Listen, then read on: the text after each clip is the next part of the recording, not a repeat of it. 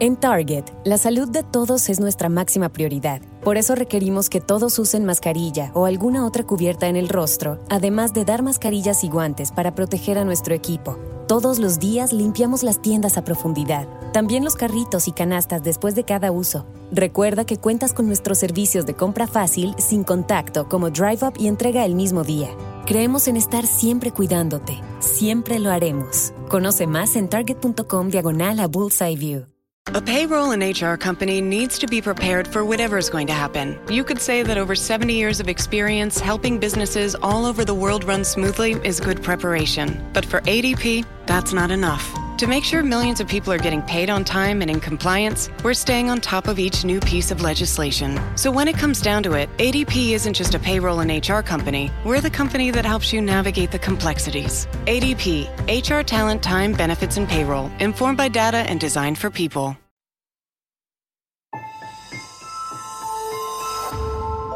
Durante años, se pensó que el Yeti vivía en los Himalayas. ¡Bienvenidos al Himalaya! Hoy, después de una extensiva investigación, sabemos que no es así. El Yeti está en México. Y este es su espacio. Yo, check this out.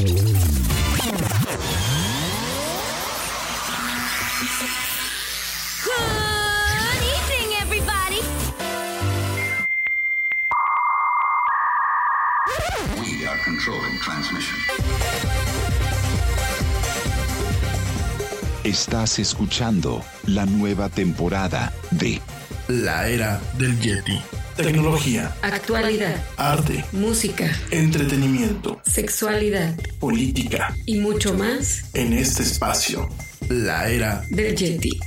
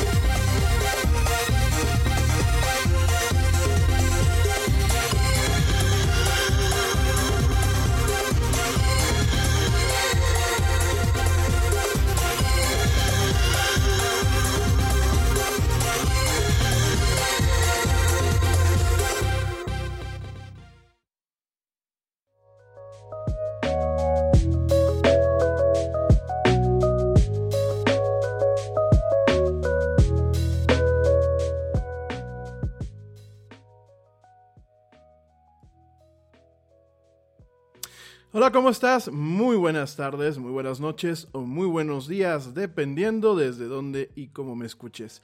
Como siempre, me da un tremendo gusto estar contigo en esta emisión de este programa, de este programa que, no sé, nos gusta a todos, o pienso que nos gusta a todos, esto que se llama La Mañanera del Yeti, de la era del Yeti. Yo soy Rami Loaiza, y bueno, me da un tremendo gusto estar contigo hoy jueves, jueves 25 de junio de este fatídico y yumanjesco 2020. Oigan, de veras, ¿eh? la agenda ha estado estos días, ya tuvimos temblor.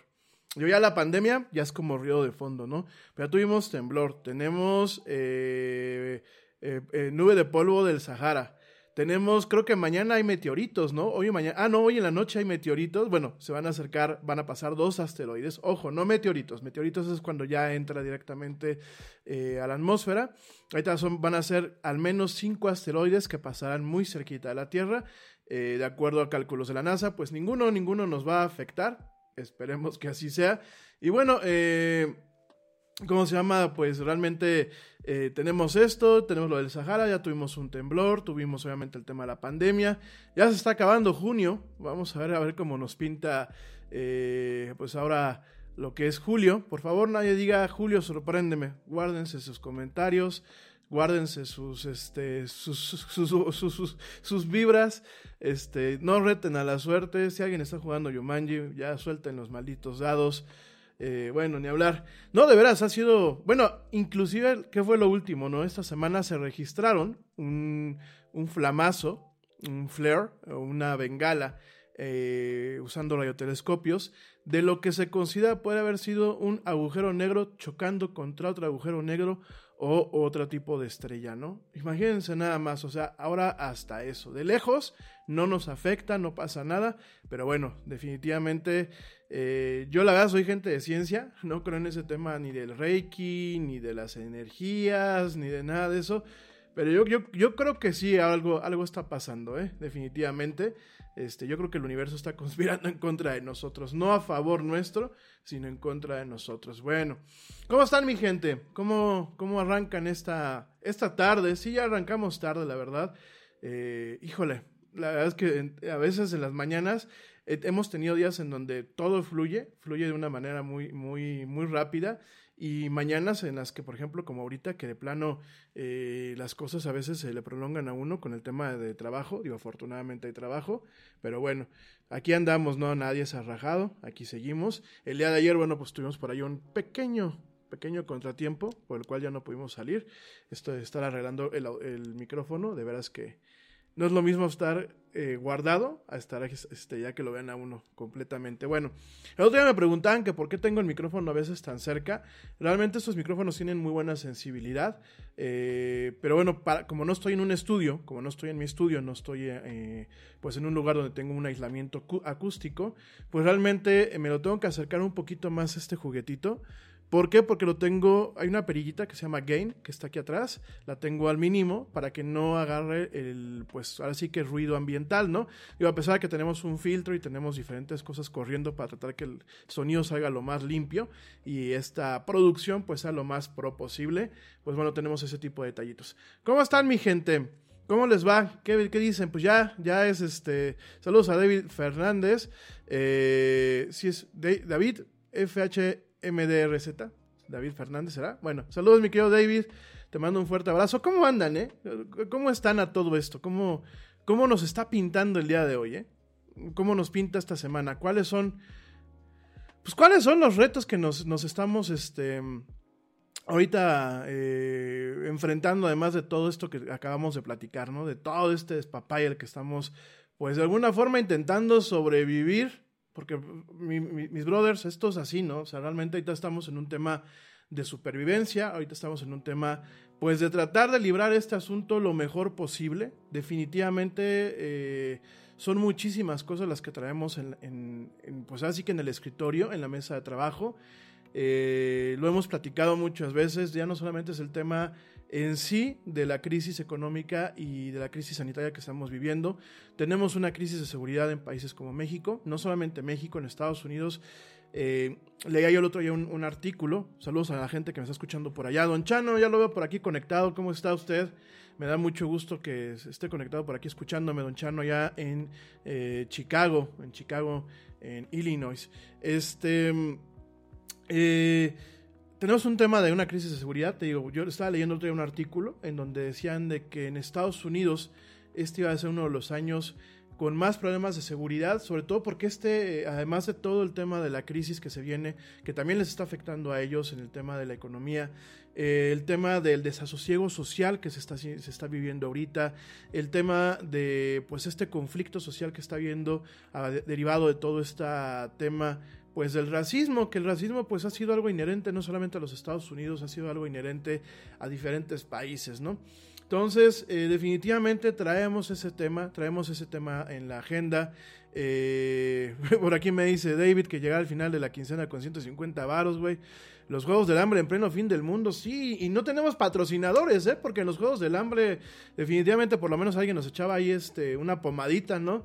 Este, una pomadita, un caldito o algo, ¿no? Aquí estamos, pero definitivamente eh, en un tema bastante violento. Ya nos reímos, los mexicanos, otro día me decía alguien que nos escucha de, desde Europa, muchísimas gracias, no voy a decir tu nombre porque me lo pediste, te dije que lo iba a comentar al aire, no es latino, es una persona que sabe español y que le gusta este programa, la verdad yo les agradezco mucho a la gente que no son hispanoparlantes, que se toman el tiempo de, de escucharme y de, y de verme en algunos casos, y hoy que traigo una papada que no traigo otros días. Es el efecto de la luz, ¿eh? No, no, crean que es porque la cuarentena me está sumando kilitos, ¿no? Pero definitivamente, mi gente, eh, nos estamos topando con una serie de problemáticas. Ah, yo le decía a esta, a esta persona, ¿no? Eh, que me decía que por qué somos como muy cotorros, porque, como que por qué nos reíamos de, de, las desgracias, ¿no? Y le digo que, bueno, así somos los latinos. Realmente yo creo que todos los latinos, este eh, tenemos un poquito eso de... No es de reírnos como tal, es como un, un, método de defensa. No sé tú qué opines, tú que me estás viendo, me estás escuchando. No sé tú qué opines si, si lo consideras como un método de defensa, si lo consideras como un método para que no nos peguen tan fuerte las cosas. Yo definitivamente, pues sí, me gusta reírme de la, de la tragedia en este tipo de sentidos. Creo que también es parte de un humor negro. Ya por ahí el otro día también me regañaron de que a lo mejor se me pasaba a, veces lo ácido y el humor negro eh, al aire. Pero bueno, yo creo que es una forma en ocasiones con la que podemos de alguna, eh, pues lidiar con lo que estamos viviendo, ¿no? Este año definitivamente ha sido un año brutal. O sea, yo, yo lo veo y me siento como el meme, así de brutal. Brutal ha sido este año, ¿no? Eh, quiero pensar, amigos míos, y ojalá que el optimismo no nos abandone, y espero no equivocarme, Quiero pensar que el año que viene va a ser mejor, definitivamente. Eh, platicaba yo hoy más temprano con los compadres. Saludos a, a mi compadre, este, Dieguito, a mi comadre eh, Juli, gracias, les mando un fuerte abrazo y un saludo muy, muy, muy, muy, muy fuerte y muy cariñoso a ustedes dos. Este, platicamos en el, en el Facebook, saludos a la güerita que ya también por acá está mi conectada, mi güerita hermosa, mm, te mando un beso amor. Saludos a los papás del Yeti, que espero que por ahí me estén escuchando o, viendo, este, viendo aquí las locuras e idioteces que a veces hace su hijo. Y saludos a toda la gente que me está escuchando, ahorita poquito a poquito me va a mandar saludos por, por nombre, déjenme ir viendo el chat. Y este, y, platicábamos, ¿no? De que, pues este, 2010, este 2020 parece una secuela del 2018, ¿eh? Definitivamente. En el 2018, por ejemplo, los mexicanos, pues nos tocaron elecciones, el mundial, la gente que estaba picadísima con la serie de Luis Miguel, que pues yo no la vi, ni, ni planeo verla, pero estaba picadísima y dice, decía el meme, ¿no? Que yo publiqué en aquel entonces en el 2018. Bueno, lo compartí, no lo publiqué, lo compartí. Decía, este que solamente los mexicanos aguantábamos tantos putazos, ¿no? Y por favor, este, pónganle blip a lo que acabo de decir, porque si no, después me, me corta la censura.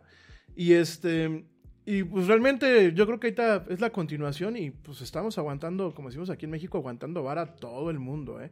El tema de lo del Sahara. Ah, por aquí el otro día me mandó más temprano Diego, este, el tema de las exhalaciones en el Popo.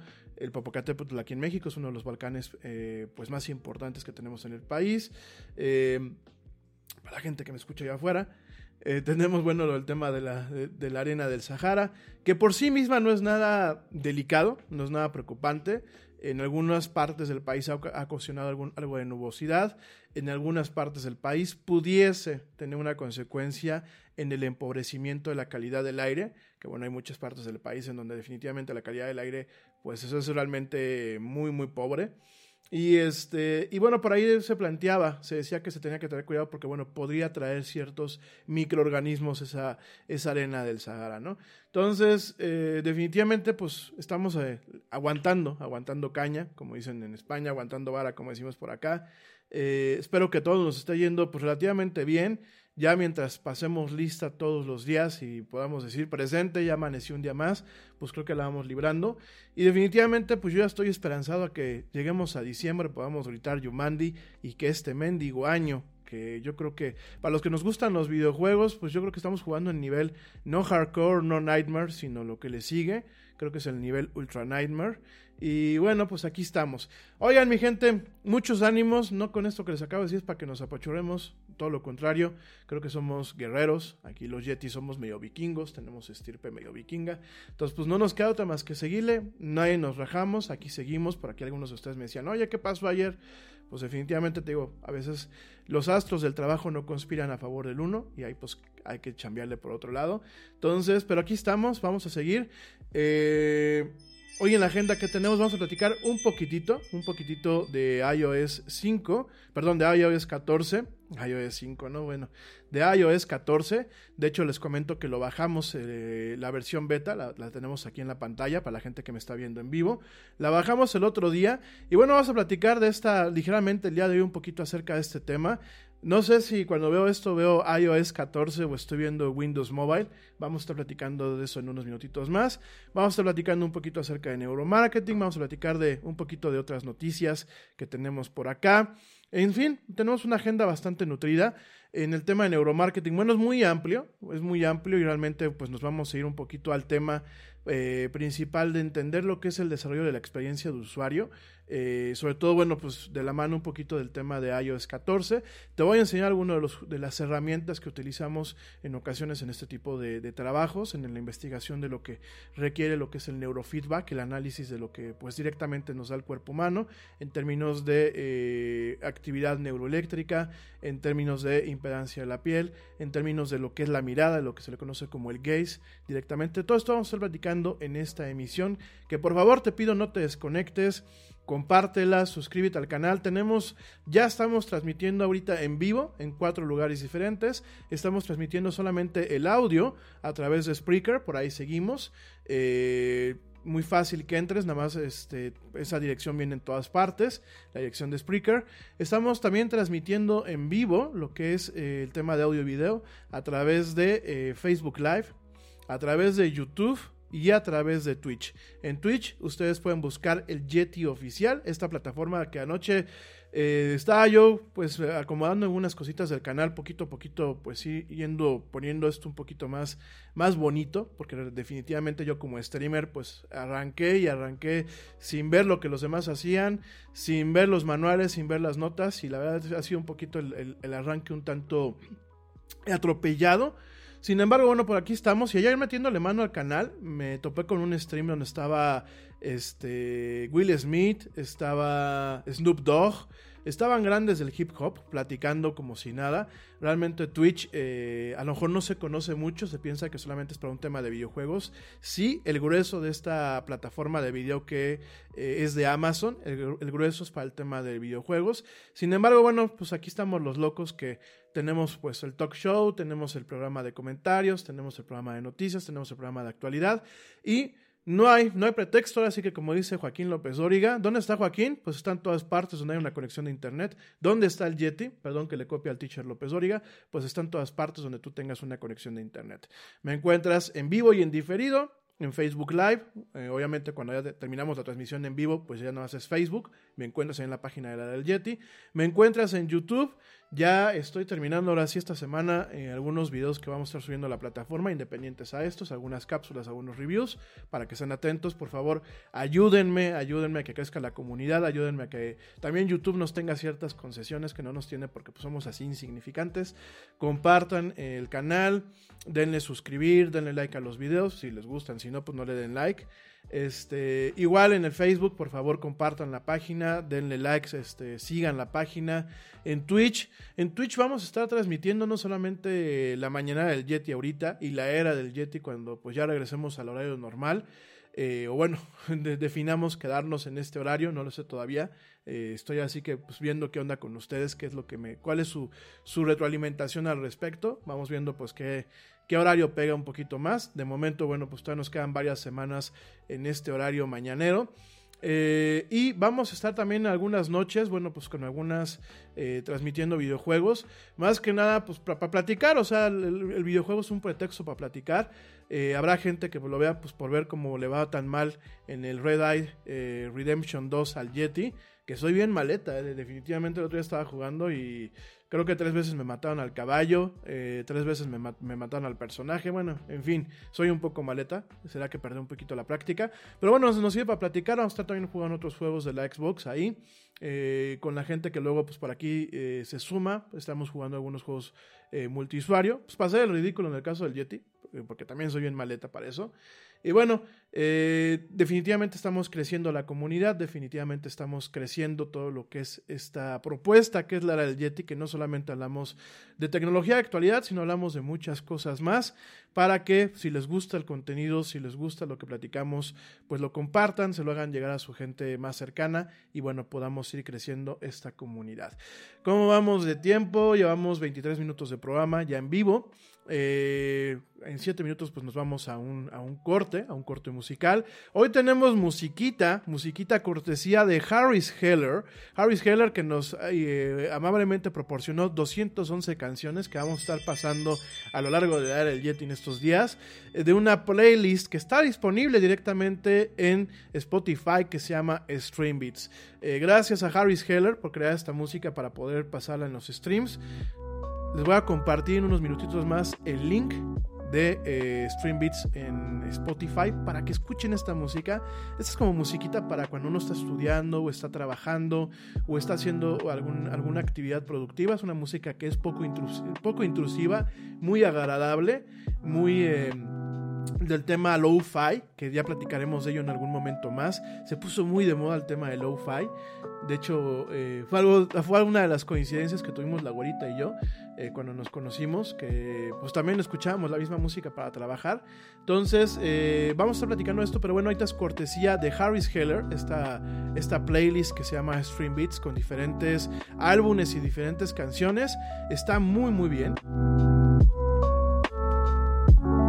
Ritmo. Es como medio electrónico, medio jazz. Y bueno, lo vamos a estar compartiendo, les voy a compartir la liga.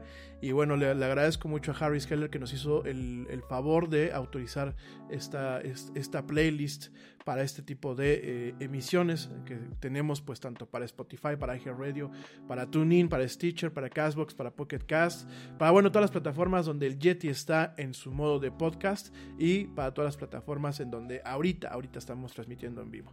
Bueno, mi gente, nos vamos rápido con el tema de iOS. No me quiero entretener mucho. Yo sé que no todos somos fans de Apple. Bueno, yo sí soy fan. Pero bueno, soy fan, pero soy fan crítico. La verdad, eh, yo lo platicaba el otro día. Me pareció muy... eh, pues bastante malón, bastante malón lo que nos presentó Apple. Eh, creo que está jugando catch up. Definitivamente lo que, lo que vemos en esta en iOS 14. Esta es una versión beta que la bajamos. que es una versión beta? Es una versión que no está terminada. Es una versión que todavía tiene muchos problemas. Lo estamos viendo en la pantalla para la gente que me está viendo en vivo. Eh, la verdad, a mí pues lo que estoy viendo es Windows Phone. Para los que tuvimos un teléfono es Windows Phone. Yo se los iba a enseñar, lo que pasa es que no lo puse a cargar.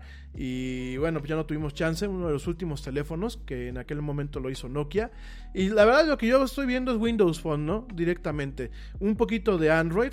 Definitivamente el tema de los widgets pues ya no es nuevo. Estos, este, el widget pues directamente es esta, eh, esta barrita que tenemos aquí arriba, este cuadrito.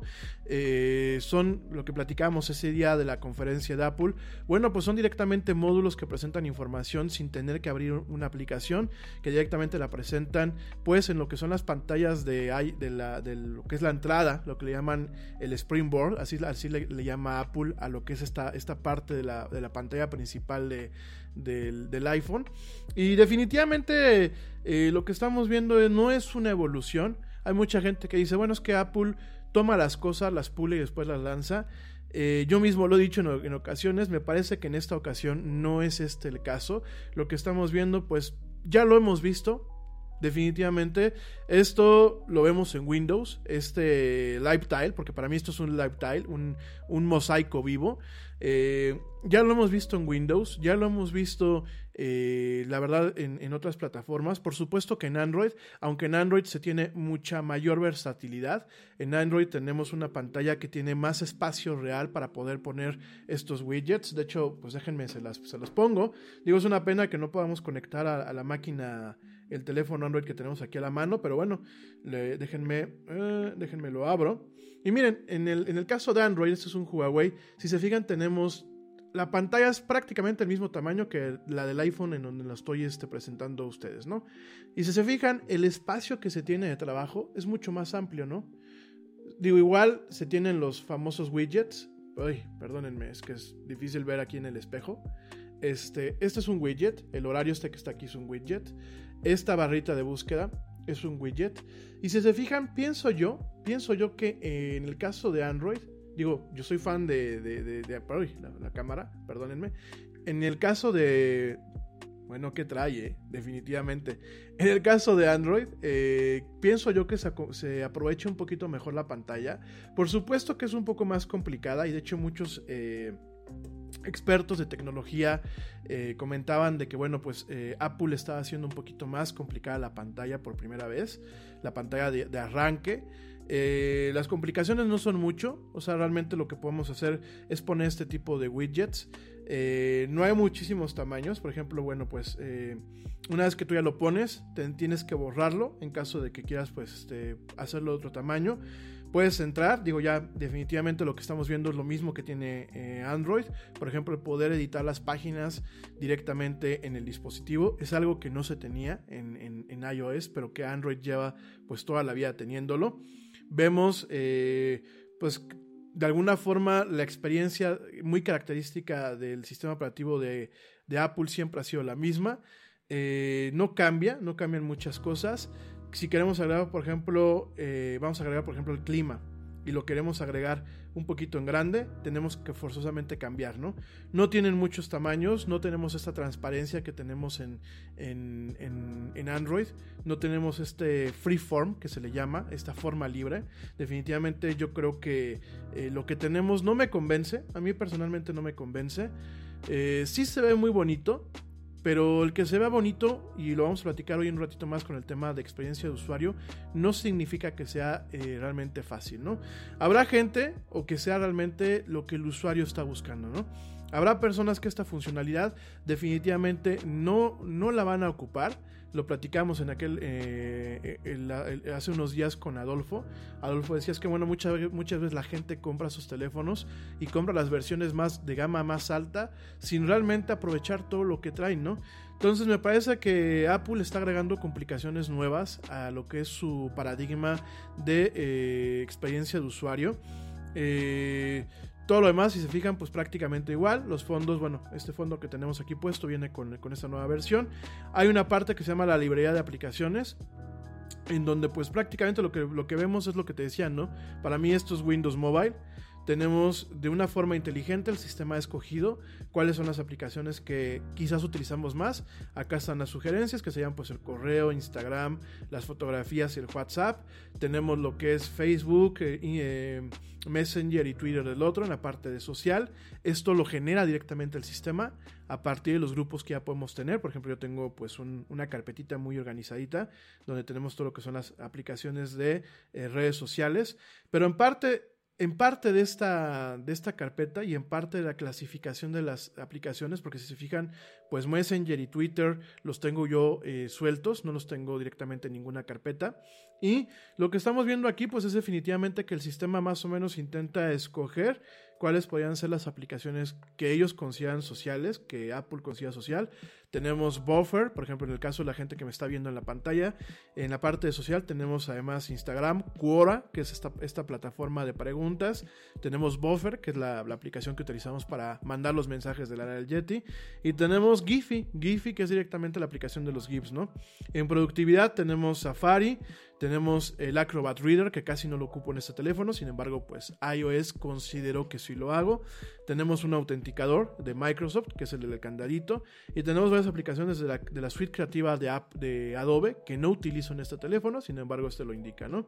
En creatividad vemos las cámaras, vemos Threads, que bueno, yo Threads eh, yo lo pondría directamente en social, porque es eh, la aplicación de mensajería de Instagram, es un, exclusivamente para el tema de mensajería.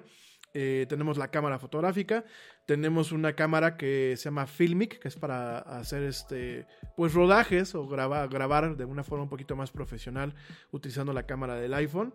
Y tenemos varias que definitivamente yo no sé por qué eh, iOS considera que entran en cada categoría. Esa es la forma en la que lo tienen. La otra cosa que también le tomó a Windows Mobile, porque esto de, así como están los, los, eh, los iconos, así como están los iconos de las aplicaciones en, este, en esta distribución, es como Windows Mobile. Es como la, la, versión de Microsoft para su sistema operativo móvil. Funcionaba, ¿no? Y tenemos la otra parte que es la lista, que la lista directamente pues la hemos tenido también desde tiempos eh, inmemoriables en lo que es este eh, en, lo que es Android. Esta lista que corresponde en Android a lo que es el App Drawer, al, armario de, directamente eh, de, de, aplicaciones o a la cajonera de aplicaciones, como ustedes lo quieran llamar en español. Y aquí también lo tenía en su momento Windows Mobile, ¿no? Todo el mundo se burló de Microsoft. Yo me, me daba mucha risa cuando hablábamos de plataformas como Windows Mobile, como Zoom. Por ahí tengo un Zoom viejito que voy a echar a andar para enseñárselos. El Zoom es el reproductor de música de Microsoft, eh, que no llegó a México. La verdad es una pena porque era un reproductor que en muchos casos y en muchas cuestiones, humildemente pienso yo que superaba lo que era la propuesta del iPod, ¿no? ¿Cuál fue el error que tuvo Microsoft? Le faltó marketing. Definitivamente le faltó marketing. Y creo que muchas veces las cosas a las que le pone eh, Microsoft su nombre eh, las termina manchando, ¿no? Quizás por el estigma que Microsoft en su momento tuvo en los años 90, en donde, bueno, pues de alguna forma operaba como hoy en día opera Google, con esta villanía que en ocasiones nos presentan estas grandes firmas de tecnología.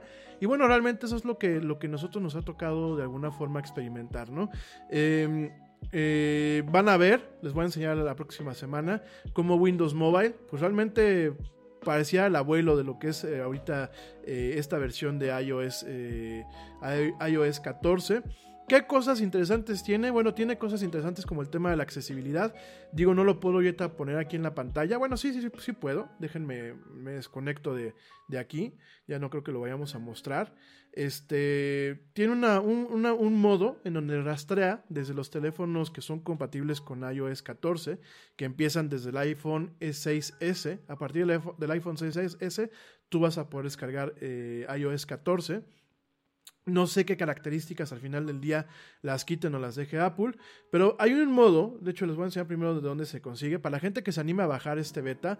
La verdad es una versión muy estable, a mí me están dando ganas directamente de de cargarlo en mi teléfono principal, porque ese no es mi teléfono principal. Este es un teléfono que tengo por aquí a la. Eh, que luego no, lo utilizo. Pero eh, en el caso, bueno, tenemos una, cuestión de accesibilidad que nos permite, por ejemplo, darle un par de toquecitos al, al iPhone un, par de toquecitos en la espalda, así que darle un par de palmaditas en la espalda y que haga diferentes acciones, ¿no? Yo, por ejemplo, lo tengo programado para que cuando lo toque, le dé dos toquecitos. Esto se, programa aquí, donde dice back tap. Yo lo tengo programado para que cuando le doy dos toquecitos, ahorita se los enseño en la cámara, me aparece lo que es el app switcher, ¿no? Lo que es este, el, administrador de tareas, ¿no? Y cuando le doy tres toquecitos, se vaya directamente a lo que es la, página principal del, sistema operativo, ¿no? Me parece muy interesante esto. Creo que a lo mejor eh, Apple ahí podría construir un poquito más, darnos un poquito más de opciones. Tiene otro modo para aquellos que son, pues por ejemplo, nuestros adultos mayores, ¿no? Tiene un modo en donde se llama reconocimiento de sonido. El reconocimiento del sonido todo el procesamiento se hace directamente eh, dentro de lo que es el teléfono, no se envía nada a Apple, no requiere una conexión a internet, inclusive tú puedes tener el teléfono desconectado y lo va a hacer. ¿Y qué pasa? Este modo de reconocimiento de sonido, Sound Recognition como aparece aquí, vamos a pensar que ladra eh, un perro y a lo mejor nuestro familiar no escucha. O tiene puesto los audífonos, ¿no? Como en ocasiones andamos nosotros. Entonces le va a aparecer una notificación que dice aparentemente ladró un perro, ¿no? Tiene varios eh, sonidos que puede reconocer. Puede reconocer las alarmas de fuego, puede reconocer sirenas, puede reconocer lo que es el, detector de, humo, que en, en, Estados Unidos, por un tema de código de construcción, prácticamente casas y edificios y departamentos tienen los detectores de humo. Aquí en México no tenemos esa costumbre, ni tenemos ese código de construcción. Eh, puede reconocer lo que es el ladrido de un perro y el maullido de un gato puede reconocer diferentes sonidos de, dispositivos en casa, como puede ser una aspiradora, como puede ser el ruido de un horno de microondas, puede reconocer lo que es un claxon, puede reconocer lo que es un timbre, puede reconocer lo que es un, eh, cuando tocan la puerta, pueden reconocer lo que el ruido de la llave, la llave corriendo, por ejemplo, en la regadera, y pueden reconocer cuando una persona grite o cuando un bebé está llorando, ¿no? Eh, yo lo dejé eh, ayer este, operando y pues sí, reconoce cada vez que la rania, mi perrita ladra. Y bueno, son las cosas que tiene. Tiene algunas cosas pues para la gente que quiere llevar un tema de salud, como la aplicación de Activity, ya no se llama Activity, ya se llama directamente Fitness es un poquito más completa y bueno, fitness ya no depende de tener un, Apple Watch. aparentemente el teléfono también lo puede hacer el rastreo eh, cuando traes en la bolsa.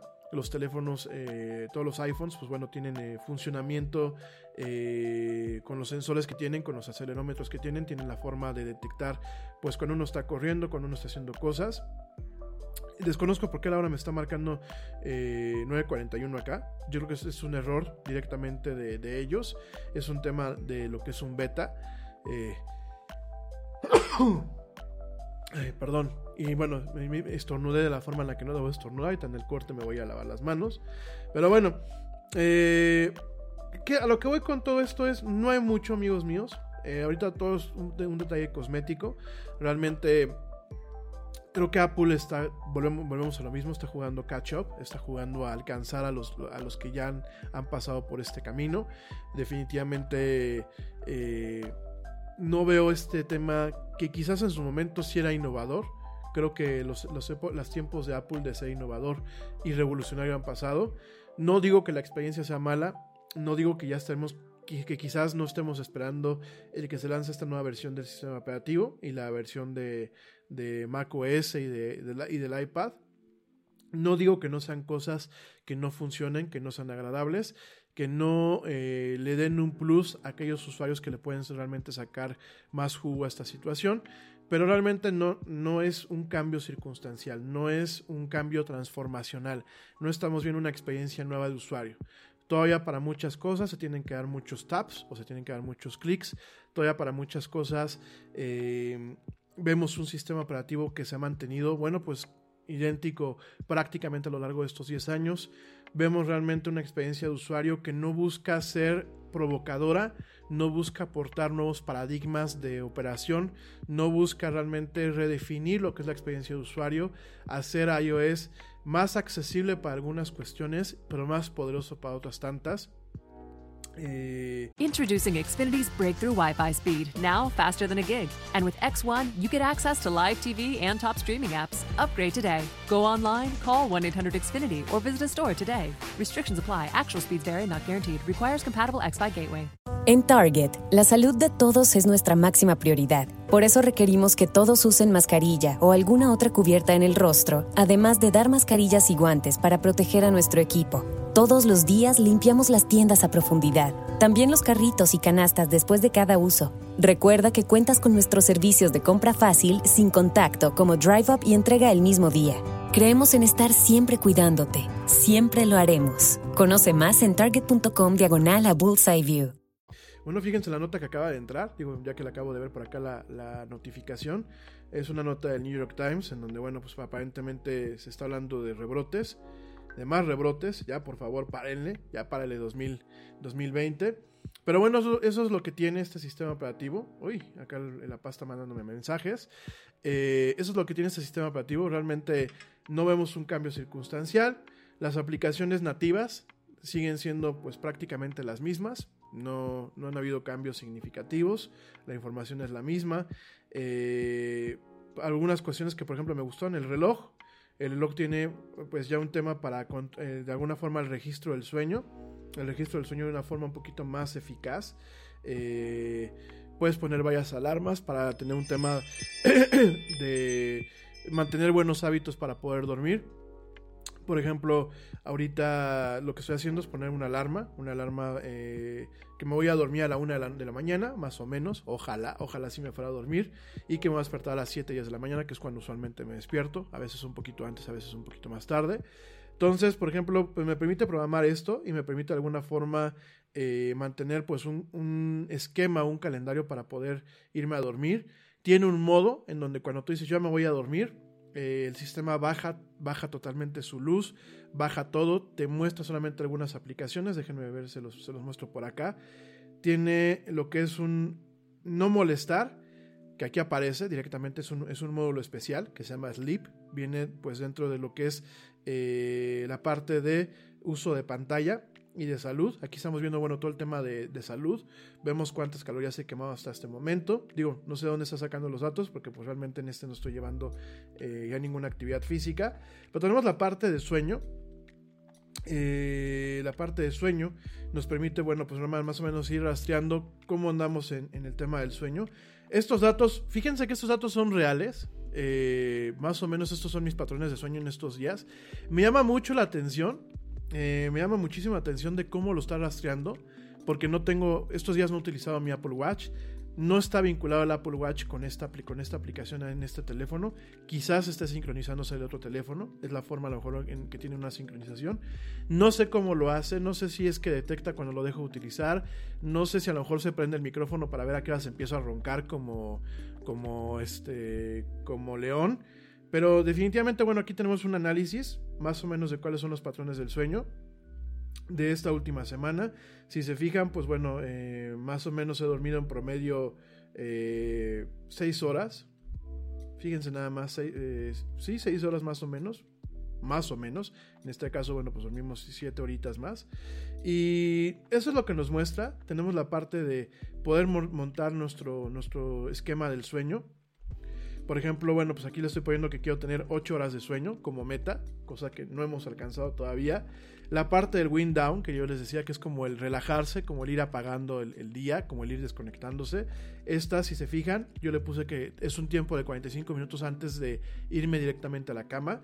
Tenemos shortcuts en donde ya en la pantalla principal estos atajos te aparecen y te dicen, a ver, como ya estás en tu proceso de irte a dormir, lo único que te va a aparecer son los reminders, que me parece que es una pésima idea porque es como, yo no sé por qué lo puse, de hecho lo voy a borrar, pero los recordatorios me parecen que son una mala idea porque ya tengo, por ejemplo, eh, aquellos que están a lo mejor casados o que están arrejuntados o que tienen a alguien del sexo femenino viviendo en su casa, díganme si no es así que a las damas, y lo digo con todo el cariño y con todo el respeto, a las damas se les ocurre acordarse de las cosas, de, los pendientes, a las 12 de la, de la, noche. ¿Sí o no, mi gente? ¿Sí o no? Miren, la mamá del Yeti es así, pregúntenle al papá del Yeti. Son las 11, 10, 12 de la noche o 1 de la mañana, porque la mamá del Yeti es más desvelada que un servidor. Y si de pura casualidad mi papá estuvo, estaba despierto, ¿qué es lo que pasa? Y le llega y le dice a mi mamá, oye gordo, se nos olvidó comprar esto, ¿no? A esa hora, oye, acuérdate que hay que hacer esto, ¿no? Y es como, oye, espérate, ¿por qué hasta ahora, no? Entonces, pues bueno, aquí tenemos como que un, un, atajo tipo mamá del Yeti. Ya lo acabo de quitar porque pues el tener los recordatorios antes de irse a dormir es como que, ok, y mañana tengo todos estos pendientes. Tienes el tema del calendario, tienes el tema de musiquita. De hecho, el tema del calendario también lo voy a borrar. Tienes el tema de musiquita y tienes el tema del Kindle, ¿no? En este caso, pues el lector de, de libros digitales en el teléfono, ¿no? Entonces tú lo programas de tal forma que cuando ya entras en esa etapa de vámonos a dormir, te van a aparecer solamente esas aplicaciones. Por supuesto que el teléfono lo puedes seguir utilizando como tú quieras. Eh, por supuesto que puedes seguir viendo Facebook. Por supuesto que puedes utilizar diferentes aplicaciones, tomar llamadas, hacerlas. Pero de entrada el sistema te va a recomendar, oye compadre, para que ya no te distraigas, para que mantengas una buena salud mental, para que tengas un, buen hábito del sueño, que era lo que platicamos con el doctor Ramón Cano el otro día. Pues ¿qué es, qué es eso? Es eh, vete a dormir y vete apagando, ¿no? Inclusive baja el, el tinte de la pantalla, baja el contraste, baja el brillo y llega un momento en que directamente te dice hora de dormir y el teléfono prácticamente se, apaga, aunque queda obviamente activo para que tú puedas ver la hora, pero prácticamente se apaga para que el día siguiente suene la alarma y arranques tu día, ¿no? Eso es lo que tiene ahorita eh, iOS como tal, digo, no son eh, cosas revolucionarias, no son cosas que realmente pues ameritan a lo mejor comprar un teléfono nuevo para poder utilizar este sistema operativo. Inclusive yo no sé si eh, realmente vale la pena el que el día de mañana cuando salga esta, nueva versión la gente corra a actualizarse. Si hay un tema de app clips que no lo puedo presentar ahorita porque no tengo un app clip para poderlo mostrar. Eh, ya lo habíamos platicado el día que presentamos el evento. Si hay algunas cuestiones, bueno, pues el, que tú puedas personalizar un poquito más la pantalla, aunque pues no nada circunstancial, nada fuera de lo común nada que realmente revolucione las cosas.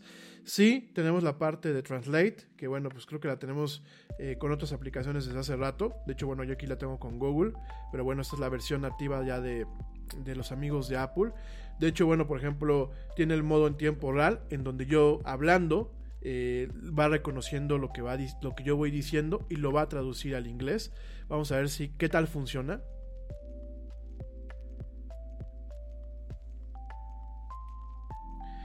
Y bueno, pues también tiene el tema donde te lo lee, ¿no? Vamos a ver si te lo lee. En este caso, como no, como hablamos mucho, no lo, eh, no lo, no lo hace playback. Cuando lo hace playback, o sea, cuando te puedes mostrar la pronunciación es cuando dices cosas muy, muy sencillas. Por ejemplo, hola, ¿cómo estás? Aquí sí.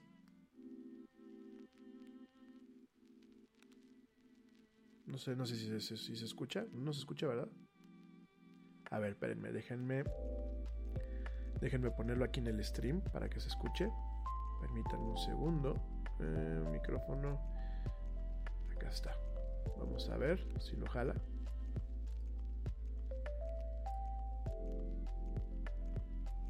No. Bueno, la cosa es que te lo lee. para no perderle tiempo a esto. La cosa es que te lo lee y directamente eh, ya te dice eh, la pronunciación co- correcta, ¿no? Por lo visto, lo que, lo que me agrada, y no sé si también Google lo está haciendo, la verdad no, no- no he utilizado el traductor de Google últimamente, pero eh, mal, mal, mal, mal momento para que lleguen las, las- los mensajes, ¿no? Pero lo que, ¿cómo se llama? Lo que podemos ver es este, el, el tema de cómo si realmente tiene una capacidad de reconocer lo que yo digo. Y, mira que muchas veces el Yeti no habla claro, definitivamente. Bueno, no reconoció la palabra Yeti. No sé si es porque no lo dije claro o porque... Ah, sí, ahora sí lo reconoció y hasta le puso las mayúsculas, ¿eh? Vámonos. Ya, mijo, ya. Ya des- desconéctate. Bueno, no es perfecto, digo, para nada, todavía estamos muy lejos.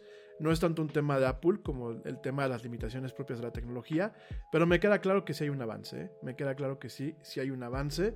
Eh, seguramente la parte de Translate de Google es similar o un poquito mejor. Y bueno, grosso modo, eso es lo nuevo que tenemos en iOS 14, ¿sale? Me voy rapidísimamente un corte. Va a regresar a platicar de otros temas. Te recuerdo mis redes sociales, mis redes sociales que pues están, están pasando justamente para la gente que me está viendo en vivo. Las redes sociales que están pasando aquí, abajito. Te recuerdo que en Facebook, seguramente me estás viendo en Facebook, te recuerdo que en Facebook estoy como la era del Yeti, en Twitter me encuentras como arroba el Yeti oficial, en Instagram me encuentras como arroba la era del Yeti, en eh, YouTube me buscas como la era del Yeti y ahí estoy transmitiendo en vivo y ahí se quedan también los videos. En Twitch también me puedes buscar como el Yeti oficial y directamente ahí estamos, ahí estamos en ese canal. Te recuerdo también, antes de irme a un, al corte, te recuerdo también que eh, tenemos ya una tienda, tenemos una tienda de merchandising, la tienda de merchandising de la era del Yeti.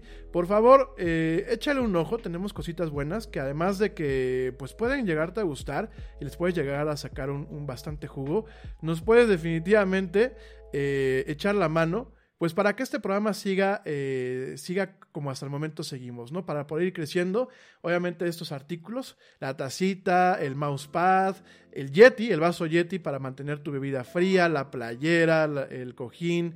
eh, aquí vemos, bueno, la funda para el iPhone 6 y el iPhone 6S, la sudadera, la libreta, la chamarra universitaria, las fundas para los iPhones. eh, 11 Pro y 11 Pro Max, la funda para el iPhone XR y el XS, eh, stickers y la gorra, todo esto, bueno, pues además de que nos ayudas haciéndonos publicidad, pues sí, nos ayudas también con el tema de las comisiones que nos pasan. Esto pues para mantener vivo este programa y que podamos ir creciendo y hacer más comunidad. No me tardo nada, ya vuelvo.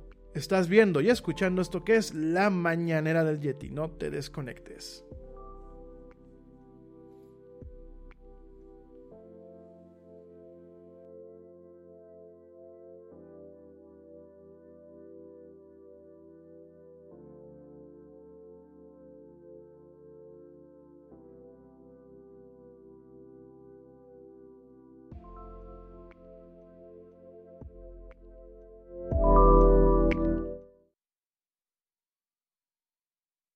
Check this out. Este corte también es moderno. No te vayas.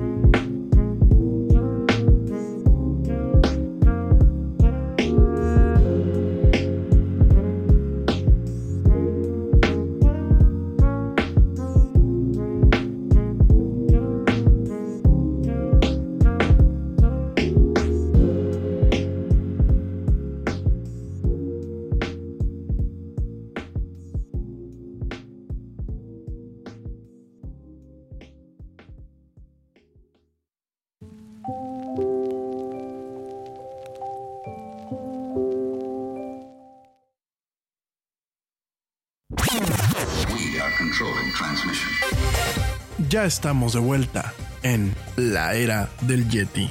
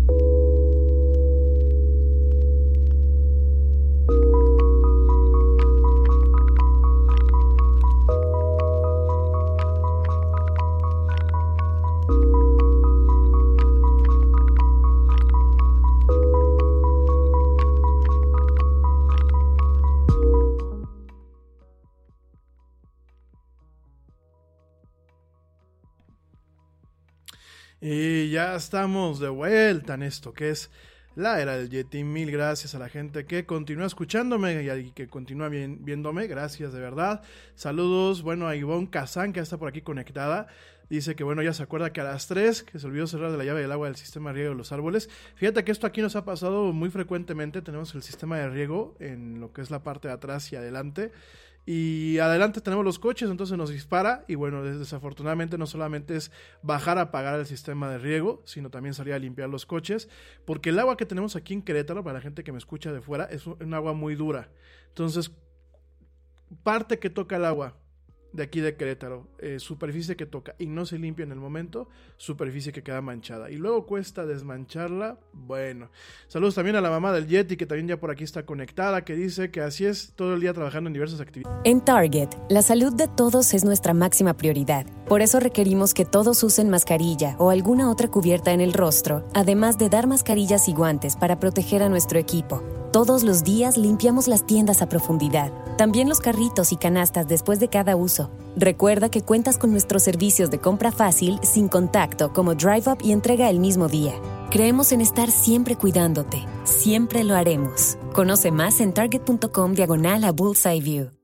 Te preocupas por la salud de tu familia y hoy un sistema inmunológico fuerte y una mejor nutrición son más importantes que nunca. Es por eso que los huevos Egglands Best te brindan más a ti y a tu familia. En comparación con los huevos ordinarios, Egglands Best te ofrece 6 veces más vitamina D y 10 veces más vitamina E, además de muchos otros nutrientes importantes, junto con ese delicioso sabor fresco de granja que a ti y tu familia les encanta. No son tiempos ordinarios, entonces, ¿por qué darle a tu familia huevos ordinarios? Solo Egglands Best. Mejor sabor, mejor nutrición, mejores huevos. Y en la noche las reflexiones y supuestamente es cuando escuchamos o hacen como que escuchamos, pues escuchamos, ¿no?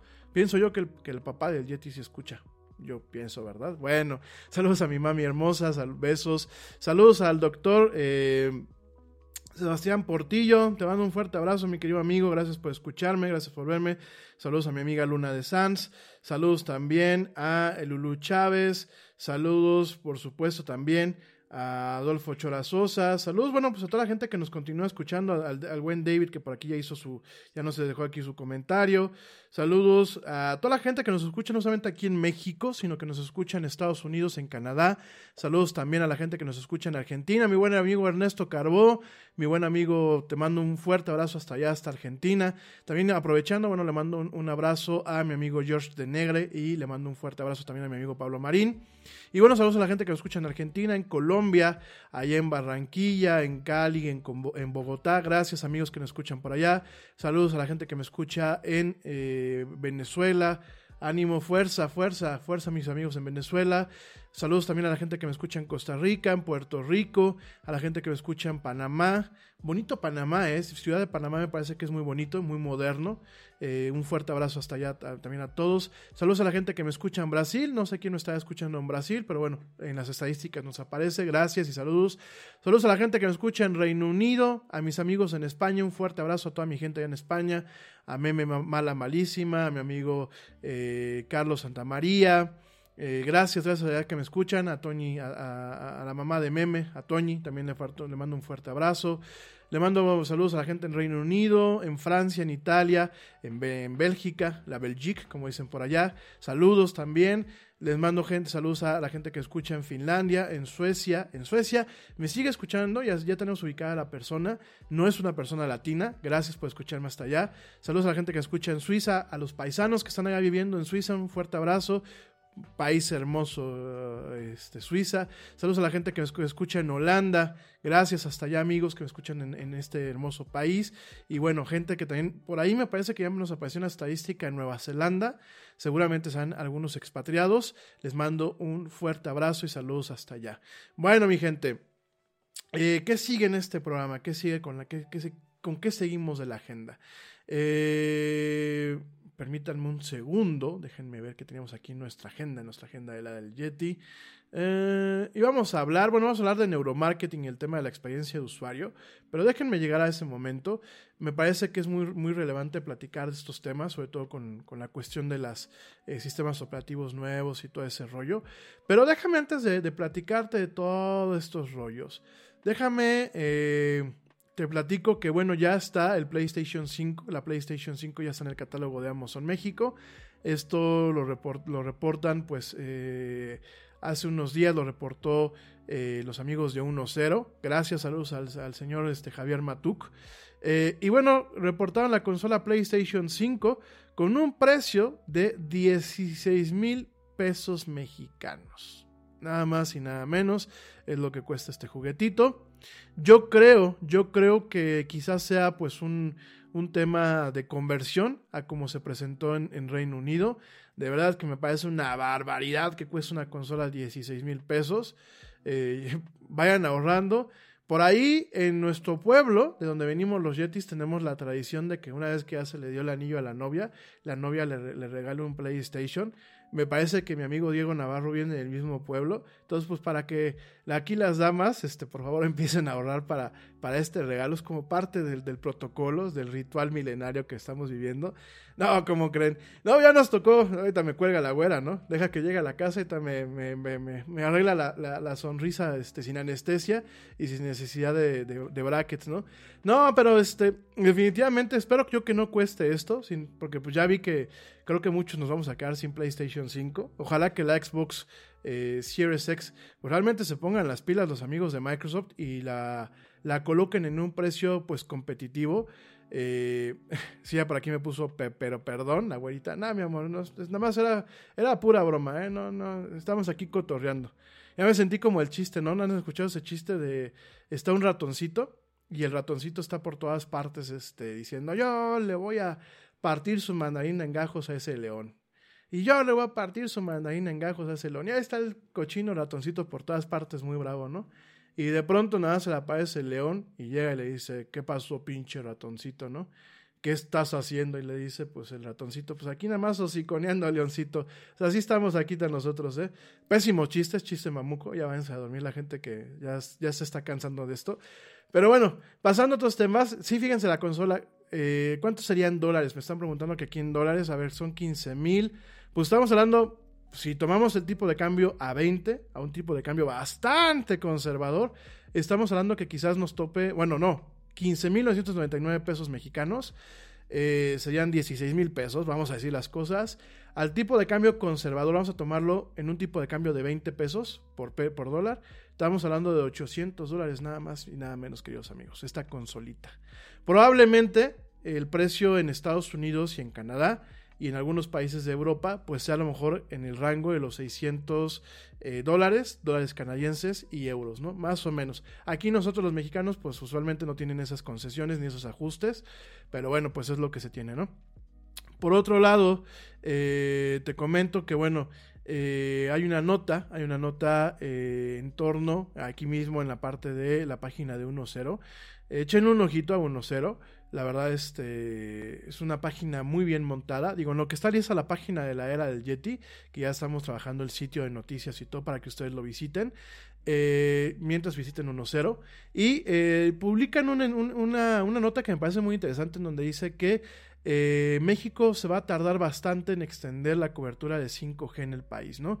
Ya sabemos de la red 5G, por favor una vez más amigos míos, si este cachito lo quieren grabar con su teléfono, grábenlo no soy eh, ni el doctor Ecoloco, ni, el, ni Ciro Peraloca, ni soy una eminencia científica. Soy alguien que se da a la tarea de estar buscando acerca de estos temas. Y si lo quieren grabar para después compartirlo, háganlo. Yo me aviento la bronca con quien haya que, que echarse la bronca. El 5G ni provocó el COVID, porque no es, no es factible, o sea, no hay forma.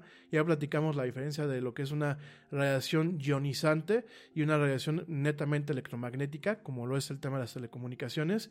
Ni creó el COVID, ni lo mutó, ni lo, ni lo amplió, ni mucho menos, ni con eso nos van a controlar, ni hay chips que te los ponen debajo, porque por ahí vi el otro en Facebook que decían en un video, ¿no?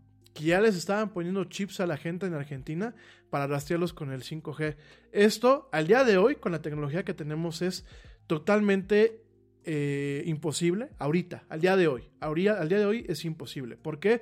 Porque para tener un, aparato de transmisión, un chip eh, eh, que tenga la capacidad de transmitir de forma autónoma y sobre todo en, un, poder y, en las frecuencias que requiere una tecnología como el 4G o como el 5G, necesita tener la persona tener pues un- una batería.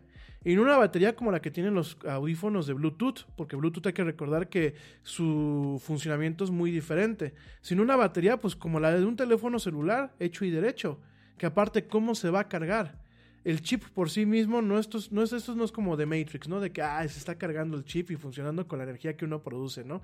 Y nos acordamos mucho de esta escena eh, donde sale Morpheus ya diciéndole a Keanu Reeves que pues directamente a Neo que está en la, en, la, en- la matriz y que por qué los tienen a los seres humanos pues como eh, granjas de conejitos Energizer o como baterías.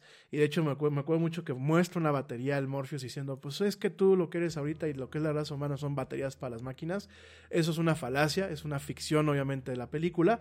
Y por supuesto no generamos la suficiente electricidad o bioelectricidad para poder alimentar de momento al día de hoy un microprocesador o un modem para poder estar enviando en tiempo real. eh, bueno, serían aquí dos modems, ¿no? O dos chips. Sería un chip de GPS y un chip de radio para poder enviar estas señales, ¿no? Además de contar con un SIM, entonces tendría que ser un chip bastante grande, ¿no? Y el chip que estaban presentando en este video, que aparte lo cortaron y no tenía ningún contexto, el chip que estaban presentando era de una feria de biohackers, que eso lleva mucho tiempo. Ya, ya platicamos de los biohackers aquí en, en la era del Yeti, ya volveremos a platicar más adelante. En donde aquí, en esta parte de la mano, se estaban poniendo un pequeño chip, un pequeño chip RFID. El RFID es diferente, ¿por qué? Porque el RFID no es activo, no es una comunicación activa, es una, una comunicación de, de campo cercano. De hecho, de RFID se desprende lo que es la tecnología NFC. Perdónenme por todos los acrónicos, eh, perdón, acrónimos. NFC es eh, Near, Near Field Communications, es decir, comunicaciones de campo cercano. Y todo este tipo de tecnologías no son activas, es decir, no requieren de una fuente de poder para poder eh, generar la comunicación. ¿Qué es lo que pasa? El chip que se está poniendo esta persona, que es el tamaño de un grano de arroz, es un chip como el que le ponen a los perros. Y el chavo, ¿para qué se lo estaba poniendo? No para ver si tenía pedigrí o mucho menos, o, de- a, o a quién pertenecía, sino para poder llegar a su casa, pasar la mano y que se abriera la puerta de la casa, ¿no? Poder llegar al checador de su oficina, pasar la mano y que se le habilitara de que sí estuvo presente, ¿no? De que sí, sí checó tarjeta, ¿no? Para eso lo quería. Y para eso sirven esos chips. Nada más, mi gente. No hay un tema de rastreo, no hay un tema de que el 5G nos va a volver a todos idiotas, no hay de que tengamos que empezar a usar nuestro gorrito de aluminio, de papel aluminio, para que no nos, nos lean los pensamientos. Por supuesto que no, no es como lo que el día de ayer vimos en, en Facebook. En Facebook ayer me, me tocó ver algo que de verdad, digo, se los voy a mostrar para que no crean que me lo estoy inventando. De hecho, se los compartí, se los compartí a mi gente que, te- que tenemos ahí en el perfil, en donde una muchacha decía que su, el, amigo del primo, el- ahora sí que lo clásico, ¿no? El, amigo de un primo mío trabaja en la Guardia Civil y dicen que los temblores no existen, que, los, que realmente es un spray que pasan los gobiernos para que uno se maree y piense que está temblando. Se los juro, no me lo estoy inventando, te los voy a poner en la pantalla. Ojalá fuera un invento, mi gente. Ojalá fuera el, el que realmente eh, fuera una broma o eso. Pero hay gente que sí lo piensa. Permitan. Ah, ya me lo quitaron, ¿eh? Ya, me, ya veo que estáis diciendo aquí que este contenido no está disponible en este momento. Pero bueno, era eso, mis queridos, mis queridos amigos. Era una persona que había salido a decir que le habían dicho que pues los temblores no existían, que era un spray que le echaban a uno para estar mareado y que pues hasta ahí era el tema. La verdad, es- se, los juro, ¿eh? no se los estoy bromeando. Si alguien tiene esa captura, la pueden mandar para, para compartírselas, porque a mí ya me lo, ya lo quitaron. De hecho, ya estoy viendo que el contenido pues no está disponible y de hecho en la página donde lo compartí ya lo borraron. Yo creo que alguien se habrá enojado o como dejaron parte de la información de esa persona, a lo mejor ya Facebook fue así de, no puedes compartir lo de la persona para burlarte aunque esta persona lo haya hecho público, ¿no? Pero bueno, eso es un tema que tenemos ahí con Facebook que ya luego platicaremos, ¿no? Entonces, eh, el tema con el 5G, y regresando a la, a la nota que nos competía, y perdón por este tema del divague, eh, se comenta, se comenta que bueno, este mismo año eh, Telcel eh, va a desplegar la primera red 5G en nuestro país. ATT parece ser que también está trabajando para que sus clientes disfruten de esta nueva tecnología de red lo más antes posible, a pesar de que, bueno, durante mucho tiempo se ha manejado de que ATT quiera abandonar el país. No le ha funcionado, no le ha funcionado porque también tienen un, servicio al cliente bastante penoso, bastante, bastante penoso. Eh, yo creo que en el infierno tienen a ATT como proveedor de servicio móvil. Y digo, ya es mucho decir, ¿eh? porque Telcel, Telcel es Telcel, ¿verdad? Pero bueno, eh, esto lo reportan en un eh, reporte de movilidad del 2020 o Mobility Report, en donde este Mobility Report que lo hace a través de Ericsson, esta empresa sueca que, bueno, pues es una de las principales firmas de telecomunicaciones a nivel mundial, en base a este reporte, se los voy a compartir para que le echen una leída. Bueno, pues directamente eh, se publica que el 5G tendrá aquí en México 50% de cobertura para el 2025. No, mi gente que me está, bueno, ahorita les estoy avisando.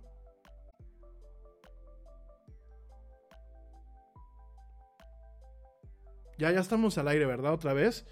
Eh, para la gente que me está escuchando en Spreaker, tuvimos un corte de, la luz. Tuvimos un corte de luz. Para la gente que me está eh, viendo, o que me está viendo, permítanme ver, déjenme ver si ya está funcionando nuestra... No. Denme un segundo. Eh, la gente que me está escuchando en Spreaker, tuvimos una... Tuvimos una caída, tuvimos una caída de... Se nos fue la luz. Le estaba comentando a la gente que me está escuchando en diferido. Eh, ay, no nos podemos volver a conectar. Espérenme, déjenme.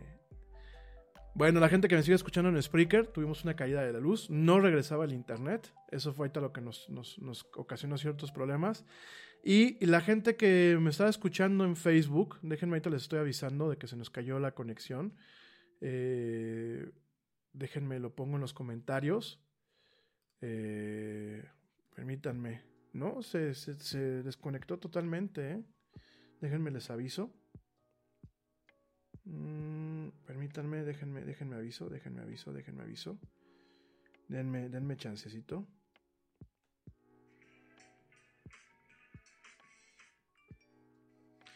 Se nos fue la corriente eléctrica.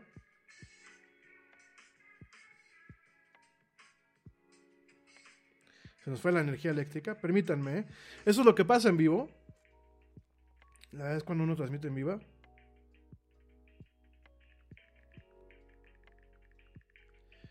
Vamos a ver si nos permiten. Voy a mandar rápidamente un corte para podernos reconectar. Eh, regálenme unos minutitos. Voy a tratarme de volver a conectar a Facebook y a YouTube y a, y a, y perdón, y a Twitch Permítanme unos minutitos, ya regreso, no me tardo nada. Mi gente que me está escuchando en Spreaker, una disculpa. Y la gente que me está escuchando en diferido, pues tuvimos aquí un problema con el tema de la transmisión en vivo. Pero bueno, ahorita regresamos. No me tardo nada.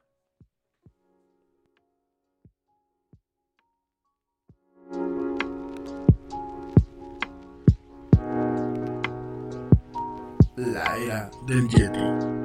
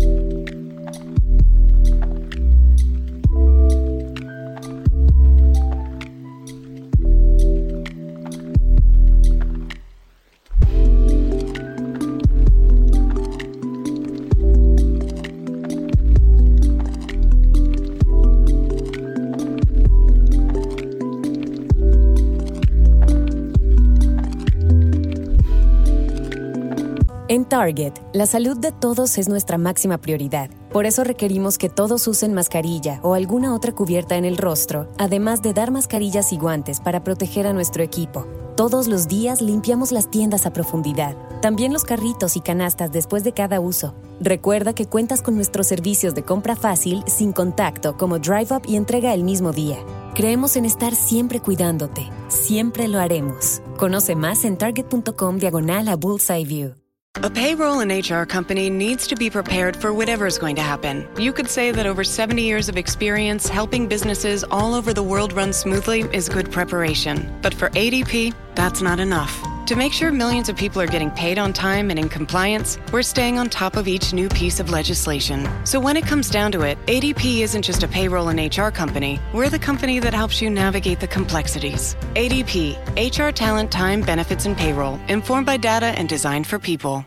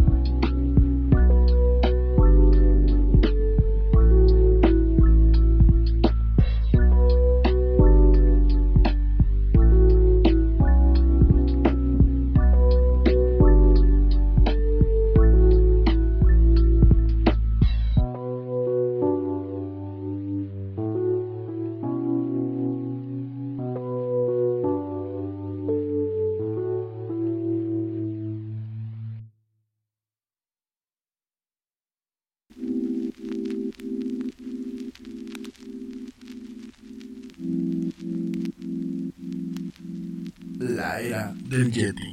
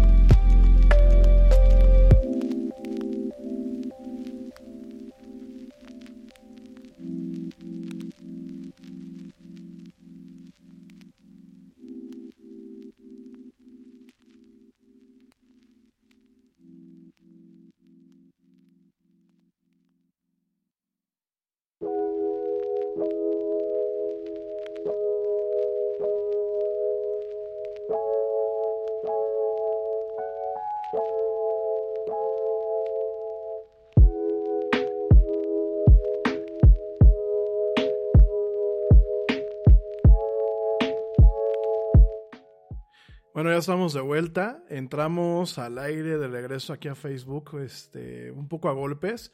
Eh, no tenemos conexión a, a, YouTube, no tenemos conexión a Twitch. Y seguimos en, en, vivo, seguimos en vivo también a través de Spreaker. Una disculpa, se nos fue la luz, se estaba platicando mientras esperábamos a que se reconectaran todos los sistemas. Se fue aquí la corriente eléctrica, eh, la energía eléctrica se nos fue durante unos minutos. Eh, tenemos todo lo que es la, la, estación de trabajo donde estamos ahorita, sí tiene, sí tiene un, un, soporte de batería auxiliar, pero desafortunadamente los puntos de acceso de fibra óptica que tenemos no tienen ese, ese soporte, ¿no? Hasta decir, oye, ¿cómo por qué? Te platicaba yo, eh, digo, no estás tú para saberlo ni para contártelo, que desafortunadamente no tenemos este baterías para, para ese tema, no nos caben las baterías en, donde tenemos este, los equipos y eh, bueno, cuando se va la luz, bueno, se, se, se, pierde esa conectividad a internet exclusivamente, ¿no? Ni hablar. Ya estamos acá, se nos cayó el software tremendamente el Streamlabs, yo no sé qué pasó. De hecho, ya estamos viendo que no traemos ni gráficos ni nada en la, en la, pantallita.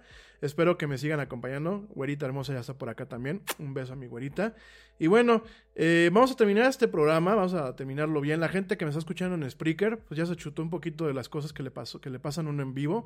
Igual yo creo que para la edición... Eh, me pueden, eh, a ver, mi gente, eh, coméntenle a la gente que, con la que se lleven. Que, píquenle al, al siguiente que aparece como en vivo en Facebook píquenle. No estamos transmitiendo en YouTube, no estamos transmitiendo en Twitch, el software se nos cayó y la verdad no, no, este, no tenemos conexión a esos lugares, no sé qué pasó. Lo que sí fue fue un apagón, tuvimos un apagón hace unos minutos, se nos cayó obviamente la conexión a internet y muchos de los servicios no están, no están restablecidos. En fin, eh, una disculpa, así que son factores que se nos escapan y son temas que nos pasan en vivo. Bueno, eh, ¿De qué estábamos platicando, amigos míos? Déjenme una vez más, les hago hincapié que por favor se conecten a este stream en donde estamos ahorita, la gente que me está escuchando en Facebook y en, en, en, en, a través de Spreaker. Bueno, la gente que me escucha en Spreaker no tenemos ningún problema. La gente que me está escuchando en diferido, bueno, pues ya, se chutó aquí el cómo estamos lidiando con problemas técnicos. Pero amigos míos que me están escuchando, que me están viendo, a bueno, que me estaban viendo a través de Facebook, les pido por favor me vean directamente a través del nuevo stream. Se nos cayó, tuvimos una caída por un tema de luz y por aquí estamos, ¿eh? para que no dejen de eh, verme y escucharme. Bueno, oigan, estamos con la agenda, no nos vamos a desviar con el tema de la agenda, vamos a sacarle lo máximo de jugo a estos minutos que nos quedan de programa. Eh, sí, nos quedan un ratito más, digo, con todos estos tropiezos técnicos. Te platicaba de que, bueno, estábamos hablando antes de que se nos fuera, nos mandaran a corte, corte eléctrico forzoso. Te estaba platicando de que el 50% de cobertura del 5G, de la nueva red 5G para México, será hasta el 2025. Esto de acuerdo, pues, al reporte de movilidad 2020 publicado por eh, Ericsson no Sony Ericsson, Sony Ericsson fue un, joint venture que tuvieron la empresa nipona con esta empresa sueca, eso se acabó ya hace muchísimo tiempo, eh, en su momento, eh, eh, ¿cómo se llama? Este, en su momento los, los nipones dijeron yo me quiero quedar con la parte de telefonía, Ericsson sale del mercado en el tema de telefonía, en el tema de los aparatos, lo que es la división de, de consumo, pero sí regresa, sí regresa, eh, bueno, sí se mantiene con la parte de lo que es eh, el tema de, eh, de, de, telecomunicaciones, ¿no? Te comento que los principales jugadores en el tema de telecomunicaciones a nivel mundial son Huawei, son Fujitsu, Fujitsu tiene una parte de telecomunicaciones muy interesante que platicaremos, Siemens, eh, Nokia, Nokia todavía sigue vendiendo bastante para lo que es eh, eh, la parte de atrás. De hecho, hay una alianza que se llama Nokia Siemens, en donde pues Nokia tiene todavía ruteadores, antenas, multiplexores, de todo un poco. el siguiente, bueno, es lo que quedó de Alcatel. Alcatel no solamente hace teléfonos feitos que se compran en el Oxxo aquí en México, sino que Alcatel también tiene una parte de infraestructura todavía bastante importante. Y bueno, ellos venden todo lo que es el equipo que utilizamos para telecomunicaciones, ¿no? El mismo Cisco igual. Y en base a este reporte que te publica, eh, que publicó directamente este Mobility Report o reporte de movilidad 2020, que te lo voy a compartir en las redes del Yeti para que le eches una leída, nada más por, por saciar tu curiosidad, te lo recomiendo, en donde se plantea que para el 2025, es decir, todavía nos quedan cuatro años más para que se alcance el 50% de cobertura de la red 5G en este país, ¿no? Esto va a ser muy chistoso, ¿no? Porque yo creo que cuando ya tengamos el 100% de cobertura en el país, ya va a estar llegando lo que es el 6G, como en su momento pasó con otras tecnologías, ¿no? Pero bueno, así nos llegan. Eh, a pesar de todo eso y y a, pesar de lo que te estoy comentando, se plantea de que el país va a ser uno de los primeros en lanzar una red 5G comercial y además de todo esto no solamente necesitamos que exista la red, sino también se necesita un equipo compatible.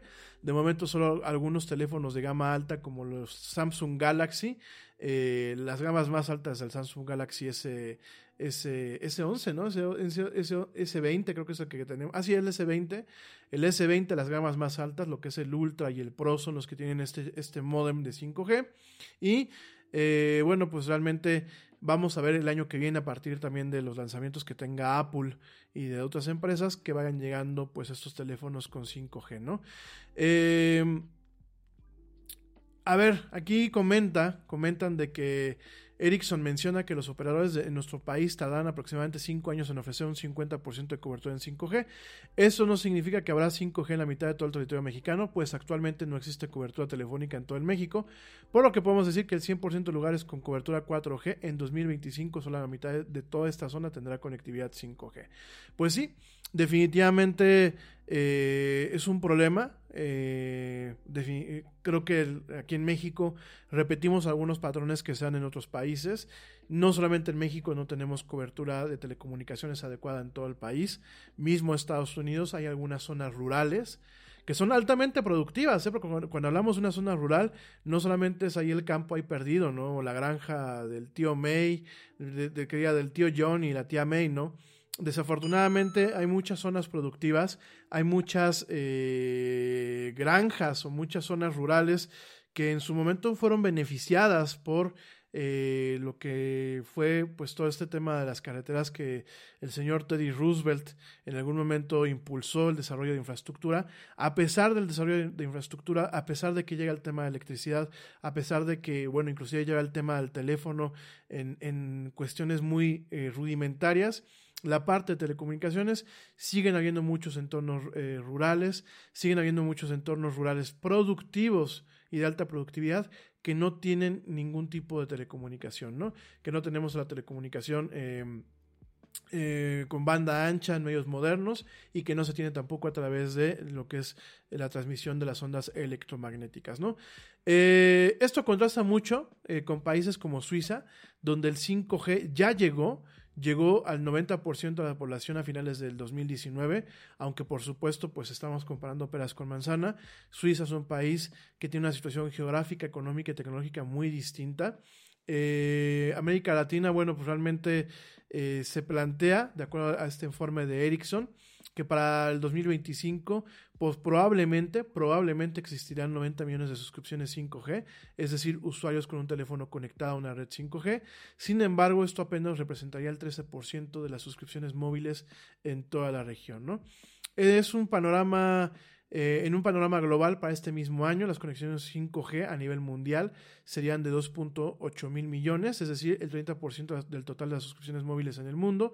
Y asimismo, Ericsson estima que para el 2025 el 65% de la población mundial tendrá cobertura del 5G, ¿no? Eh, a pesar de todo esto, este reporte revela que en cinco años el 45% del tráfico total de datos móviles será sobre redes 5G, siendo Estados Unidos y Canadá, el norte asiático y Europa occidental, lo que sería Alemania, España, Francia, Reino Unido, Suiza, Bélgica, etcétera, las regiones con mayor cantidad de suscriptores de redes 5G. De hecho, bueno, pues para el 2025 el 74% de la población de Norteamérica tendrá conectividad 5G siendo la región de la cobertura, siendo la región con la cobertura más extendida en todo el globo. Y México, bueno, como siempre México, no lo digo de mal, yo sé que la mamá del Yeti se va a enojar, pero como siempre México, México no va a la vanguardia. México no le interesa ir a la vanguardia, no le interesa, como muchas cosas, no le, no le, no le interesa proponer. Pero sí nos interesa quejarnos cuando decimos, es que no consumimos lo nacional, es que no consumimos esto, es que no apoyamos lo nacional. ¿Cómo se puede apoyar lo nacional, no? Yo entiendo que eh, lo que estamos viviendo hoy en día no es gratis y entiendo que va a afectar los planes de negocios, no solo en el tema de telecomunicaciones, sino en muchos otros campos. pero me parece que el mantener estos rezagos me parece que sigue siendo un, un problema para el avance de este país. Ya no es ver si el pueblo, si el pueblo se le antoja o tiene interés en tener tecnología de telecomunicaciones de último nivel, ¿no? Creo que ya no es. Ya no estamos a principios del, del, de los años, del año 2000, cuando Telmex empezó a meter el tema del, eh, del, ADSL como para ver qué pasaba. Creo que ahorita la, la, realidad del país, la realidad mundial y sobre todo la realidad que nos está dejando o que va a quedar eh, post la pandemia va a requerir de que tengamos eh, métodos de telecomunicación efectivos y de alta velocidad para que podamos hacer nuestras labores, ¿no? Si esto no pasa, ya no es un tema de a ver si lo piden, lo estamos pidiendo. La realidad global lo está pidiendo. Y definitivamente México nunca va a poder ser un, país que compita a nivel mundial si no se tienen ciertos parámetros que ecualicen nuestra posibilidad de avance contra los demás países. Me queda claro que no nos podemos empezar a parecer a, a, Suiza a partir de mañana. Me queda muy claro que no nos podemos inclusive parecer a Estados Unidos a partir del año que viene.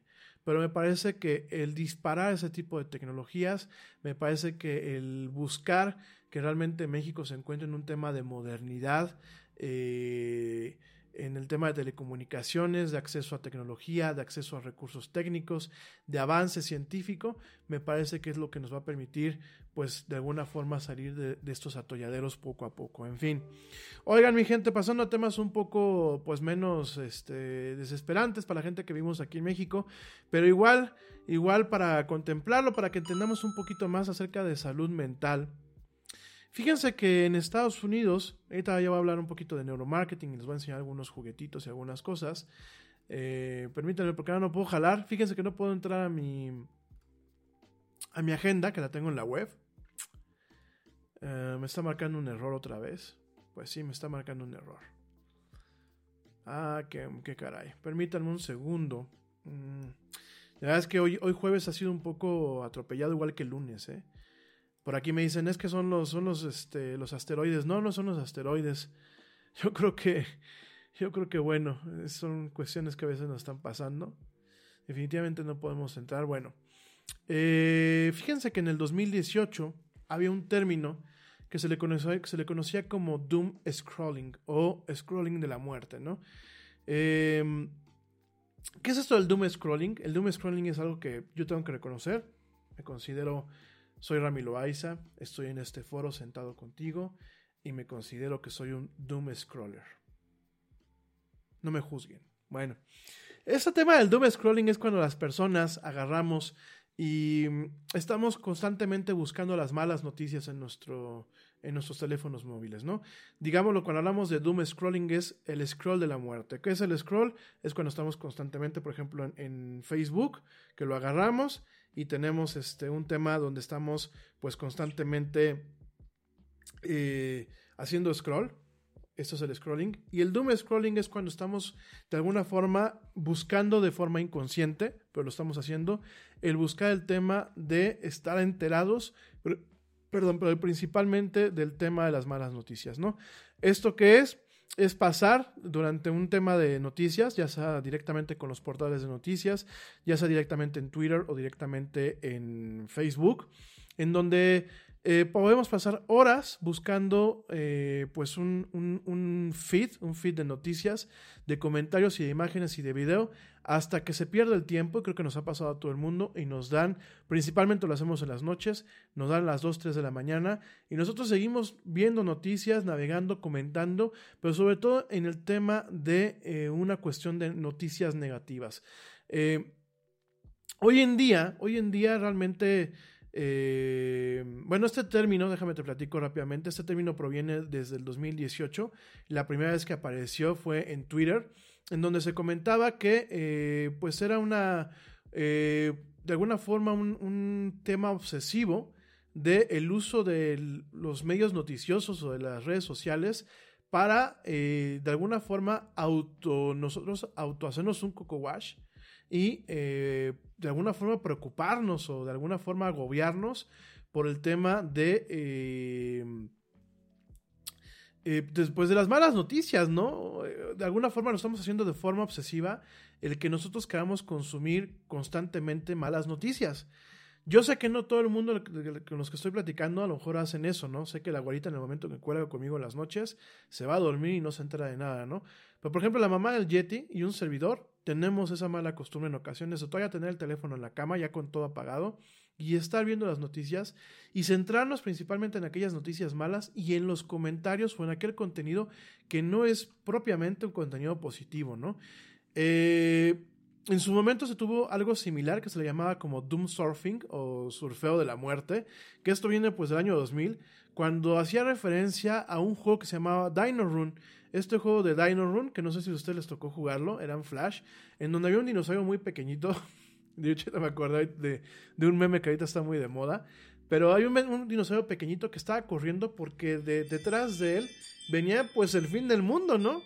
Y era un juego en el que nunca acababas porque realmente lo que tú buscabas era tener pues el máximo, eh, el máximo nivel de, de, score, porque nunca acababas, al final te llegaba la nube y te, se terminaba echando a tu dinosaurio, ¿no? Que tenía que brincar piedritas y todo ese rollo. Muy similar al Doom, al Doom Surfing y a este juego Dino Run, este juego que tenemos en Google cuando no tenemos conexión a internet y que tenemos un pequeño dinosaurio, es muy similar, pero aquel tenías tú una persecución, ¿no? Tenías un, un, pedazo de de, pues era una nube, una, una, nube piroclástica de un volcán que había hecho erupción y pues tenía que el pobre dinosaurio escapar, ¿no? En aquel entonces, eh, lo, que se, lo que de alguna forma se hacía la, la, analogía es de que la gente le gustaba navegar en el 2000, pues de alguna forma buscando malas noticias, ¿no? O que digo, la verdad, el 2000 no fue un, no fue un mal año, ¿no? Creo que el 2000 fue un año en general bastante bueno para muchas personas no tenemos lo que estamos viviendo ahorita. Sin embargo, en el 2018 empezamos con el tema del doom scrolling, principalmente eh, pues emanado de algunas cuestiones que vienen por parte de desde el 2016 con el tema de la llegada de Donald Trump a su presidencia. En el 2018, que bueno, fue un año bastante también difícil. Eh, te les digo que esta es la secuela del 2018, ¿eh? Esta es la segunda temporada. Estamos viviendo el 2018, la segunda temporada, con más, más revelaciones y el apocalipsis de por medio, ¿no? Por cierto, hablando de Apocalipsis, mañana estrenan la eh, tercera y última temporada de Dark en, Netflix. Lo vamos a estar platicando la próxima semana. Pero bueno, nada más para que lo recuerden, ¿no? Entonces, este tema del Doom Scrolling eh, se ha vuelto muy común ahorita, sobre todo con estos temas que platicamos al principio del programa, de que tenemos la, la nube del Sahara, la sal del Himalaya, los meteoritos, los este, agujeros negros chocando, perdón, los asteroides, asteroides. No son meteoritos, son asteroides. No quiero que cometan el error que yo estoy cometiendo. Meteorito es cuando, cuando caen en la Tierra y usualmente los meteoritos son pequeños.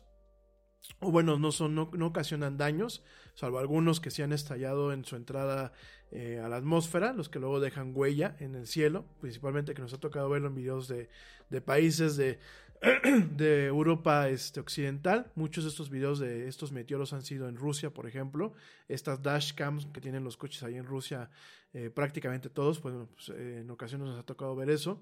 Y a lo que iba con todo esto es que en algún momento nosotros, este, eh, con todo este bombardeo de notas que estamos viviendo, mucha gente, en vez de decir, ¿sabes qué? Hoy no voy a ver malas noticias, lo hacemos, ¿no? Seguimos con ese tema del doom scrolling de alguna forma nos permite tener un, tema de, de, conectividad con el mundo, de lo justificamos con el afán de mantenernos enterados. Sin embargo, en algunos casos, en algunas poblaciones, eh, se ha empezado a ver un tema de afectaciones a la salud mental. En el caso de algunos eh, de, algunas comunidades de personas de color en los Estados Unidos, vemos que se le están generando un tema de retraumatización. Esto ha sido en base a estudios que se han eh, recabado recientemente.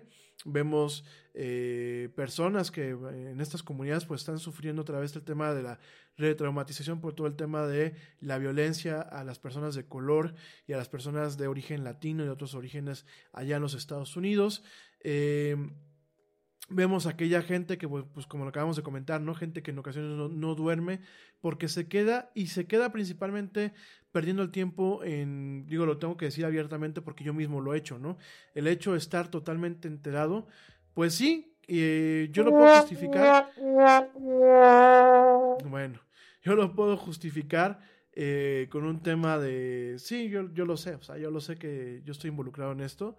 Eh, principalmente eh, yo lo puedo achacar o lo puedo justificar porque pues, yo necesito estar enterado para poder después compartir todo esto con ustedes. Sin embargo, no es un hábito adecuado, no es un hábito saludable, es un hábito que definitivamente está mermando la salud mental de las personas a nivel internacional. Eh, ya la próxima semana voy a platicar con un poquito más de profundidad del tema este del doom scrolling o el scrolling de la muerte.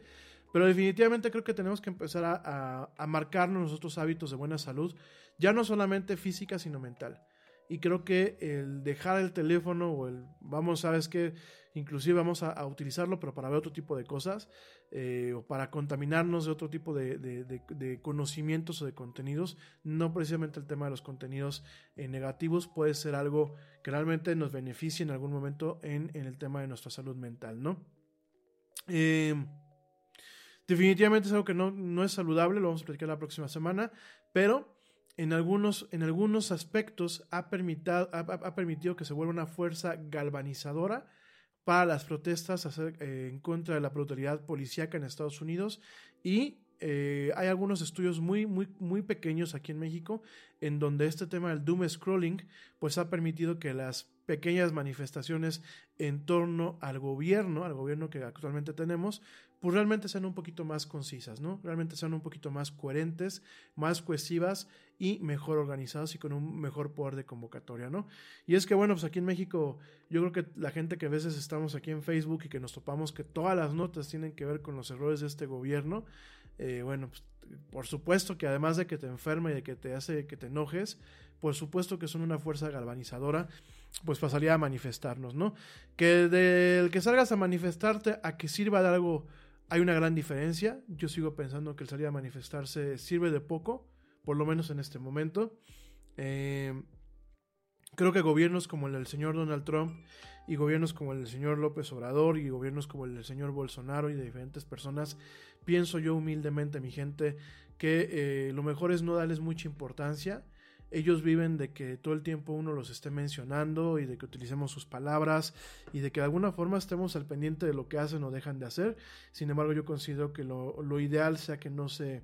Eh, pues no, directamente no lo, no lo estemos mencionando, no los estemos dando tanta importancia y realmente salgamos en su momento, que es donde podemos tomar una toma de decisiones y donde podemos demostrarle al gobierno que no estamos de acuerdo, pues definitivamente deberá ser ya directamente cuando estemos en el proceso electoral, ¿no? Pero bueno, no vamos a entrar en temas de política porque si no después me andan linchando y me andan reportando el stream porque se enojan muchísimo. En fin, mi gente neuromarketing, nos quedan 16 minutos de programa. Vamos a aprovechar los neuromarketing. ¿Qué es el neuromarketing? Lo hemos platicado muchísimas veces en este programa. Neuromarketing como tal, pues es un término que intenta de alguna forma explicar un poquito acerca de, lo, de las aportaciones metodológicas y de conocimiento que nos ha eh, de alguna forma aportado lo que son las neurociencias a directamente lo que es la, parte de la, del, del, marketing, ¿no? Sobre todo en un contexto de comunicación comercial del neuromarketing, ¿no? El neuromarketing, cuando hablamos, es un, es un término que, por favor, y lo quiero dejar muy claro, cuando hablamos de neuromarketing, no estamos hablando de neuroventas, no estamos hablando de control mental, no estamos hablando de cuestiones esotéricas, no estamos hablando de la manipulación de masas, ni mucho menos. Estamos hablando de una serie de, de, de conocimientos, de protocolos y de mecanismos que aplican lo que es, por un lado, neurología, por otro lado, neurofisiología y por otro lado, neuropsicología para todo lo que es el tema de la investigación de mercado. Esto en torno a estudiar todas eh, las respuestas sensorimotoras, cognitivas y afectivas de lo que son los consumidores a lo que es el estímulo de los, del marketing. Un estímulo de marketing pues puede ser desde una imagen publicitaria, desde un anuncio, desde un comercial en la televisión, desde un comercial de radio, hasta una experiencia, una experiencia de lo que se le conoce como eh, BTL. Eh, en, marketing manejamos lo que es above the line y, y below the line. Son términos Vuelvo a lo mismo, dispénsenme si estoy utilizando anglicismos. Yo sé que nuestro idioma español es hermosísimo, algunos puristas me dicen que lo que estamos haciendo es contaminarlo. Desafortunadamente creo que en ocasiones para tener una proyección internacional sobre los términos que estamos utilizando y que cuando yo los menciono ustedes lo puedan buscar directamente de la fuente y prácticamente toda la investigación que hay de neuromarketing actualmente sigue estando en inglés, pues voy a utilizar los términos que, usualmente se utilizan. ¿eh?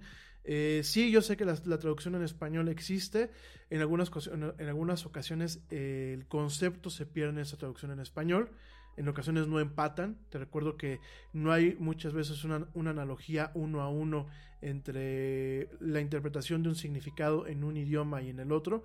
Y en este caso, pues pasa con esta dicotomía español e inglés. Y en este caso, retomando un poquito el tema, lo que hacemos es en el neuromarketing, pues es entender cómo una persona a niveles eh, neurológicos, ya no a nivel de opinión ni a nivel muchas veces consciente, sino a nivel neurológico responde a ciertos estímulos del marketing para que nosotros podamos optimizar esos procesos, podamos optimizar esos estímulos y podamos ayudarles a que los consumidores tomen ciertas decisiones de compra que nos favorezcan dependiendo a ciertos estímulos que se les presenten y el orden de esos estímulos, ¿no? Eh, ciertas compañías, principalmente aquellas compañías como Coca-Cola, como Unilever, como en su momento Audi, eh, como Colgate Palmolive, han invertido en crear sus propios este, laboratorios, en tener su propio personal de, ciencia y en tener algunas relaciones con la academia, ¿no? En el caso de, de un servidor, yo tengo una pequeña firma de consultoría, muy pequeñita, en donde tenemos un laboratorio muy pequeñito y nos encargamos, bueno, pues de optimizar de entender cómo funcionan los estímulos. Hacemos constantemente experimentos utilizando ciertos equipos que ahorita les voy a mostrar algunos de los que tenemos. Eh, hacemos ciertos experimentos, hacemos ciertas pruebas, recabamos todo este conocimiento, lo conjuntamos con el conocimiento que está disponible, que desafortunadamente el día de hoy no es tan amplio como nosotros quisiéramos. El otro día me preguntaba mi brother Diego, oye brother, ¿me recomiendas un libro de neuromarketing? Hay libros como tal, pero hay libros que lo que te van a decir es lo que yo te estoy platicando. El conocimiento más puro, el conocimiento que se puede ser aplicado directamente en el campo, es conocimiento que muchas veces es propietario. ¿A qué me refiero con esto? Que pertenece a las empresas que han pagado para conseguir este, este conocimiento y que no lo han vuelto público. De hecho, por eso el área del neuromarketing se presta a que haya mucho charlatán. Porque definitivamente hay mucho charlatán, mi gente. La gente que habla de neuroventas, dispénsenme ustedes, eso es, eso es una charlatanería. El tema de donde la gente te dice es que utilizando programación neurolingüística, que la programación neurolingüística, si nos vamos a un tema eh, estrictamente hablando de nivel científico, en donde realmente existe un rigor científico para tratar de entender si la PNL, la programación neurolingüística, funciona o no funciona, te puedo decir de antemano que no lo hay. No hay un consenso científico que diga que la PNL no funciona. Una cosa es la neurolingüística, que estudia cómo funciona el lenguaje en nuestros procesos de pensamiento, en nuestros procesos cognitivos y a nivel neurofisiológico, cómo funciona el lenguaje cuando nosotros hacemos un análisis utilizando eh, metodologías, por ejemplo, de resonancia magnética, resonancia funcional, los escáneres, el electroencefalograma cómo funciona a nivel neuroquímico nuestro cerebro el manejo del lenguaje, cuál es el núcleo del lenguaje y qué, factores afectan y, qué factores afectan y qué factores lo mantienen. Y sobre todo ellos lo ven desde un punto de vista médico. ¿Qué pasa cuando en algunas condiciones médicas o cuando hay accidentes fuertes que a una persona le tienen que a lo mejor mochar una parte de, del cerebro, como ha pasado muchas veces, o tiene que haber una separación de lóbulos, cuando en el caso de ciertas eh, tipos de epilepsia, que se tiene que hacer una separación de ambos lóbulos para evitar este, este tema de, los ataques epilépticos cuando son epilepsias que no se pueden controlar ni con medicamentos ni de ninguna otra forma. Se tiene que hacer un, alcance muy radical. Entonces, con todo esto que te estoy platicando, ¿qué es lo que pasa? Em, eh, toda esta parte, toda esta parte es donde encajamos con el tema de, neuro, neurología, ¿no? Sí, te tienen que mochar, amor. Han habido algunos casos, por ejemplo, en algunos accidentes cerebrovasculares, cuando hay aneurismas y algunas partes, en donde algunos problemas, por ejemplo, de aneurismas, de eh, ciertos embolismos, en donde tienen que directamente la parte del... En Target, la salud de todos es nuestra máxima prioridad. Por eso requerimos que todos usen mascarilla o alguna otra cubierta en el rostro, además de dar mascarillas y guantes para proteger a nuestro equipo. Todos los días limpiamos las tiendas a profundidad, también los carritos y canastas después de cada uso. Recuerda que cuentas con nuestros servicios de compra fácil, sin contacto, como Drive Up y entrega el mismo día. Creemos en estar siempre cuidándote. Siempre lo haremos. Conoce más en target.com diagonal a Bullseye View. Te preocupas por la salud de tu familia y hoy un sistema inmunológico fuerte y una mejor nutrición son más importantes que nunca. Es por eso que los huevos Egglands Best te brindan más a ti y a tu familia. En comparación con los huevos ordinarios, Egglands Best te ofrece 6 veces más vitamina D y 10 veces más vitamina E, además de muchos otros nutrientes importantes, junto con ese delicioso sabor fresco de granja que a ti y tu familia les encanta. No son tiempos ordinarios, entonces, ¿por qué darle a tu familia huevos ordinarios? Solo Egglands Best. Mejor sabor, mejor nutrición, mejores huevos. Cerebro que a lo mejor em, se empieza a necrosar, que empieza a tener una, una, un fallecimiento por una falta de oxigenación o que tiene una hemorragia muy fuerte, lo que hacen es cortar. En algunos accidentes automovilísticos, donde el, el traumatismo cráneoencefálico es muy fuerte y tenemos muchas veces un tipo de, eh, pues, de hemorragia que presiona directamente lo que es el cerebro, tenemos un daño en donde inclusive la parte del cráneo, pues ahí tiene un problema. En esas partes, este, pues se tiene que hacer un corte, ¿no? Se tiene que hacer una extracción. Perdón, utilicé mal el término, definitivamente no es mochar, es un término totalmente mexicano y muy poco, eh, muy poco científico, muy poco formal. Se tiene que cortar o extraer diferentes fragmentos de cerebro, ¿no?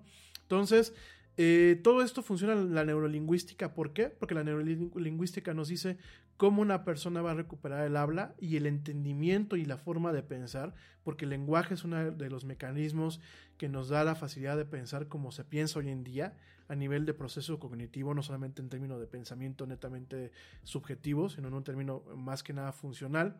Y todo ese tipo de cosas nosotros en el neuromarketing las estudiamos, intentamos entenderla o buscar a los profesionales que la, las entienden. ¿Para qué? Para entender por qué, por ejemplo, este, este juego de desarmadores en Miniso es un juego que yo me acuerdo que se, ha vendido muy fácilmente, ¿no? Aunque quizás no, no, lo necesites. Yo sé que en Miniso, cuando tú vas a Miniso, pues muchas veces te llevas cosas que no necesitas, ¿no? Es parte de la, de la metodología de la tienda el manejar cosas de un costo muy económico, ¿no? Este juego de desarmadores está muy bien, yo se los recomiendo. Pero ¿por qué mucha gente se lleva este juego de desarmadores y no los demás juegos que estaban en, en la misma repisa o en el mismo pasillo? Te lo voy a decir por qué. Porque este juego de desarmadores, de, eh, para empezar, es más visible que los de los otros este, juegos que estaban ahí. ¿Por qué? Por el color. Utiliza un color que es fluorescente. Entonces es mucho más visible y además la forma se escapa a lo que habitualmente uno puede eh, pensar o puede esperar de un estuche de desarmadores, ¿no? Un estuche de desarmadores usualmente es un estuche cuadrado, es un estuche delgadito, es un estuche que en ocasiones es de color azul, de color negro, de color amarillo, amarillo trabajo, amarillo trabajo manual, amarillo mejorando la casa, y de pronto te tomas tú con un, con un estuche de color fluorescente y que aparte no lleva la forma que usualmente tú estás acostumbrado, ¿no?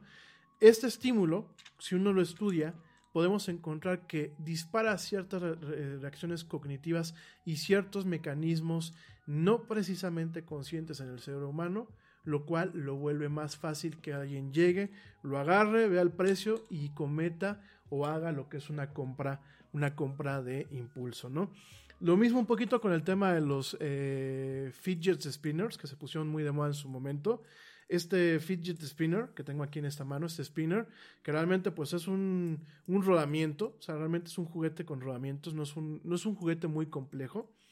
Te recuerdo que hace unos años se pusieron muy de moda, eh, siguen estando muy de moda, es para que la gente, así como un servidor que luego está muy, muy hiperactivo, pues tenga algo en las manos y no esté dando lata. Pero mucho de esto es eh, de por qué estos juguetitos tuvieron cierto éxito, es por aquellos factores que a nivel neurológico producen en un ser humano.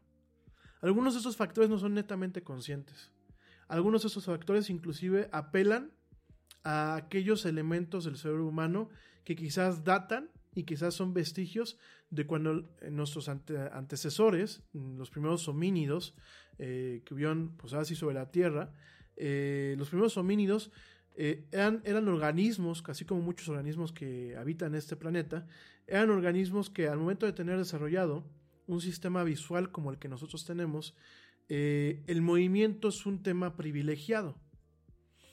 No es, no es gratis que hoy en día, amigos míos, y esto se los comento abiertamente, no es gratis de que hoy en día eh, el consumo de contenidos en Internet, el principal consumo que se tenga, sea sobre todo el tema del video. El ser humano siempre privilegia lo que es el movimiento, el movimiento en el campo visual. Eso hay muchas teorías, hay algunos, eh, algunas hipótesis de trabajo en donde han habido muchos estudios que no dan resultados netamente concluyentes, pero sí resultados con una tendencia en donde, al igual que muchos reptiles, el ser humano privilegia de una forma autónoma y prácticamente instintiva todo aquel estímulo eh, visual que sea a partir de un movimiento. No es lo mismo la atención que te puede sugerir una imagen netamente estática a una imagen que te puede sugerir movimiento a directamente una imagen totalmente en movimiento, ¿no? Entonces, todo ese tipo de cosas, amigos míos, nosotros las analizamos en el tema del neuromarketing. El neuromarketing, nosotros no hacemos menjurjes, no hacemos brujería, no hacemos eh, manipulación, no pactamos con el diablo, por ahí hay alguien que muchos de ustedes siguen, que es un cuate que se ha hecho un excelente marketing, yo no lo voy a dar, no voy a decir su nombre por no por no darle más publicidad, pero es un cuate que dice que él es un experto en neuromarketing, pero que como él no quería seguir vendiendo su, su alma al diablo, que pues él se dedicaba ya a temas de educación y a estar dando pláticas. Y en algún sentido quiero pensar que a lo mejor hizo, tomó una muy buena decisión el, volverse un ponente, el, volverse un speaker y salir a hablar por todas partes sobre eh, la aplicación de ciertas cuestiones del neuromarketing en la educación. Yo se lo reconozco, creo que es más fácil ganarse la vida eh, vendiendo en países latinos eh, pláticas, pláticas motivacionales y pláticas de buena vibra y vendiendo un poquito el aceite de víbora para muchas personas que a lo mejor el tratar de vender conocimiento puro y duro, sobre todo en, en aquel segmento del mercado que pertenece a las pymes. E inclusive algunas empresas grandes pues es muy difícil en ocasiones que contraten sus servicios porque hay mucho directivo que no conoce lo que te estoy platicando yo no lo conoce o tiene una mala interpretación de lo que yo te estoy comentando, ¿no? El neuromarketing como tal es, una, es un campo disciplinario que no es muy reciente, tiene prácticamente 30 años, empezó de la mano del doctor eh, Gerald Salman, el doctor Gerald Salman, que durante, pues él fue el que hizo los primeros experimentos en neuromarketing, eh, tanto Gemma Calvert del Reino Unido como Gerald Salman empezaron a establecer ciertas compañías de análisis de neurociencia para el consumo.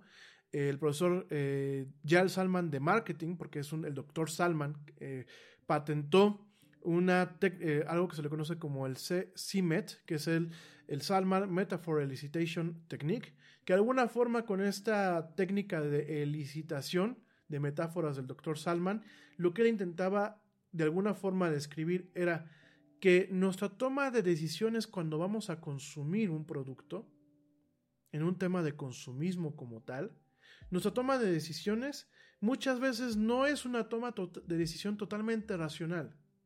Y que en muchos aspectos cuando vemos una, compra de, de impulso, en ocasiones hay factores externos que nos afectan, principalmente aquellos estímulos que provienen por parte de lo que son eh, estímulos que pueden ser audiovisuales, netamente auditivos, netamente visuales o estímulos sensoriales, aquellos que captamos directamente utilizando nuestro aparato sensorial, ¿no? Lo que es el gusto, lo que es el olfato, lo que es el tacto, lo que son los ojos, lo que son los oídos, ¿no?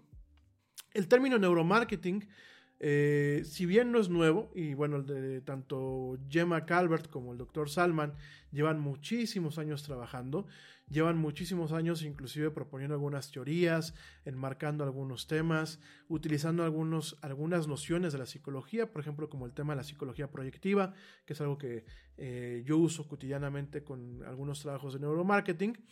Todo esto que te acabo de platicar, bueno, pues no tiene mucho, o sea, tiene y no tiene mucho tiempo. Tiene 30 años, sin embargo, no es hasta el 2002 que un profesor de marketing eh, de origen eh, eh, holandés, de origen, sí, de origen de los Países Bajos, el, profesor Ale Sims, el, profesor Ale Sims, comentó o acuñó este término, ¿no?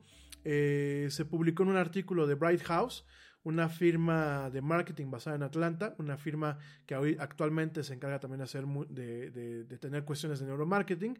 Y el término neuromarketing se publicó en 2002 por esta firma, viniendo de la mano de lo que en algún momento el profesor de marketing Ale Smith eh, llegó a comentar, ¿no? Eh, prácticamente esta firma en su momento empezó a trabajar eh, con la Universidad de Emory, con la cual tuvo un- en algún momento un conflicto.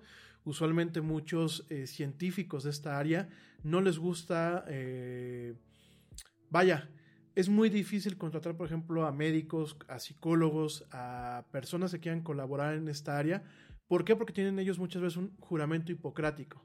En el momento en que yo te digo, no vas a salvar pacientes, sino vas a aplicar tus conocimientos para ver cómo les vamos a vender más, mucha gente opone, bueno, muestra mucha oposición. De hecho, durante mucho tiempo, eh, pues yo he intentado mantener contactos muy sutiles con gente de la, de la Facultad de Neurobiología, eh, que está aquí en, en- de la UNAM, que está aquí en Querétaro. Eh, no se ha podido, porque en el momento que les dices, oye, neuromarketing, en automático te dejan de contestar muchos de los correos. Sin embargo, bueno, eh, eso es lo que pasa. Y realmente, como con todo esto que te estoy diciendo, eh, muchas de las empresas que en su momento han mencionado neuromarketing, que realmente se ponen a trabajar, en algún momento desaparecen de la vista pública. Cuando empiezas a trabajar con una empresa como Coca-Cola, cuando empiezas a trabajar con una empresa como Nestlé, como Procter Gamble, pues directamente que ellos tienen sus propios laboratorios y tienen algunas agencias que les hacen segunda. Eh, todo se maneja en un tema totalmente de secrecía. Muchos de los conocimientos que se consiguen en este tipo de laboratorios rara vez se ven la luz pública. ¿Por qué? Porque son propiedad intelectual, porque es propiedad industrial, porque es una propiedad que a ellos les sirve, obviamente para el, desempeño de sus productos.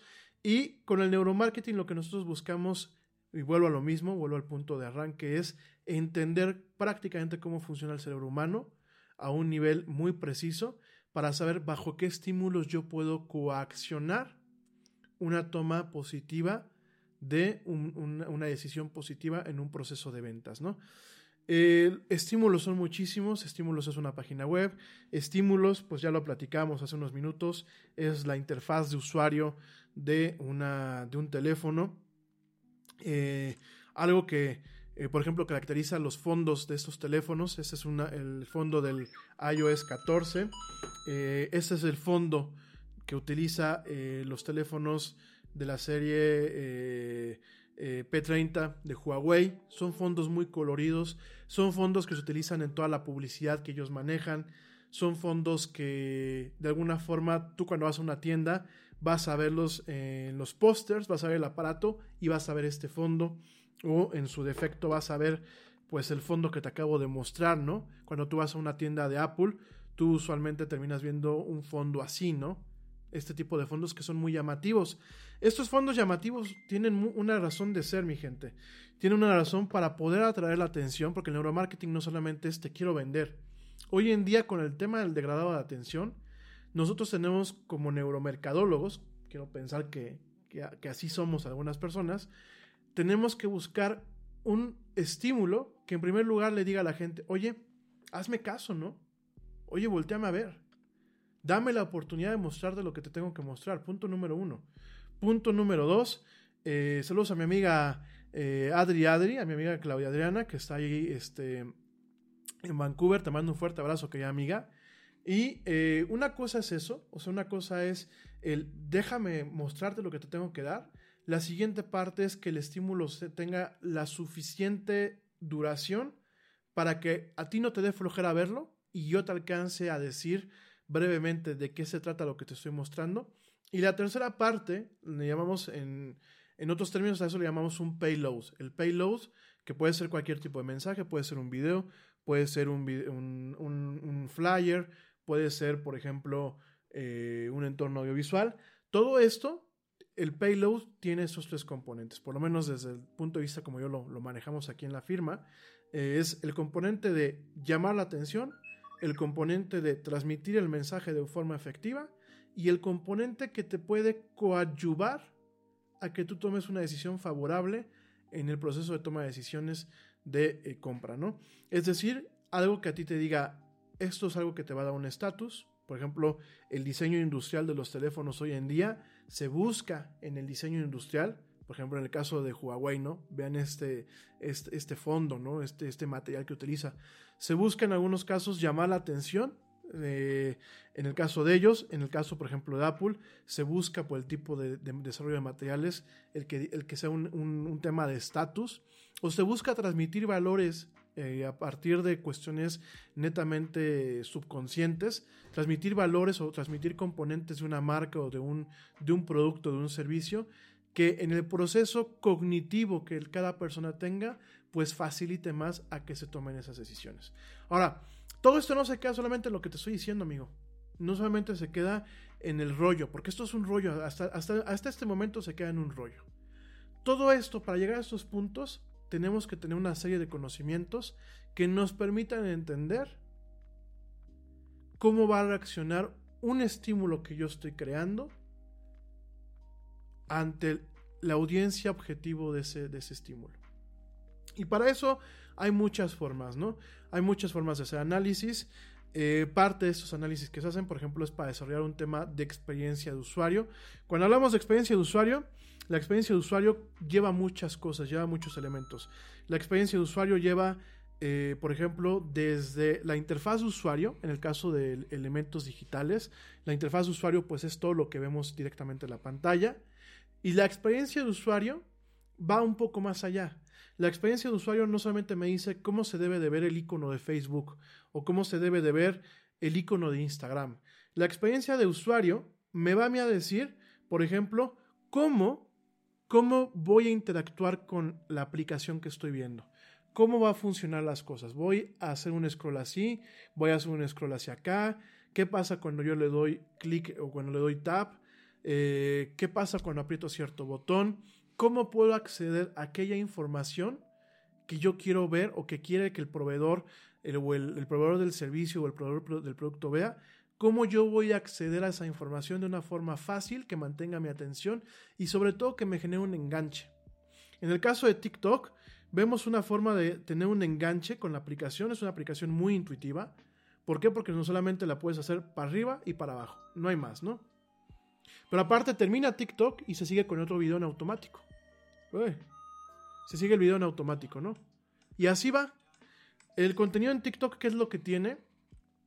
que es muy corto, los degrados de atención son muy eficientes y además es un contenido que permite generar un enganche al de forma inconsciente ponerte en un plano en donde tú no estás viendo celebridades como las que muchas veces puedes ver en Instagram o las que puedes ver en YouTube, sino que estás viendo a gente común y corriente como tú y como yo haciendo cosas que en teoría son muchas veces común y corriente, ¿no? Entonces, todo eso se diseña. Para eso hay un trabajo. A mí me llama un poquito la atención que Apple no haya hecho un mejor trabajo con el tema de el desarrollo de iOS, esta última versión del iOS 14. Sí, hay una serie de políticas de interfase eh, humana. De hecho, cuando tú vas a hacer una aplicación, tanto Google como, como Apple tiene su propio manual. Es un manual completo, son varias hojas en donde tú lees cuáles son las recomendaciones y las mejores prácticas para el diseño de una aplicación. Hay algo en el tema eh, digital que se le conoce como onboarding. El onboarding es yo te subo al, te subo al coche, te subo al vagón, te subo al tren, te subo a la aplicación.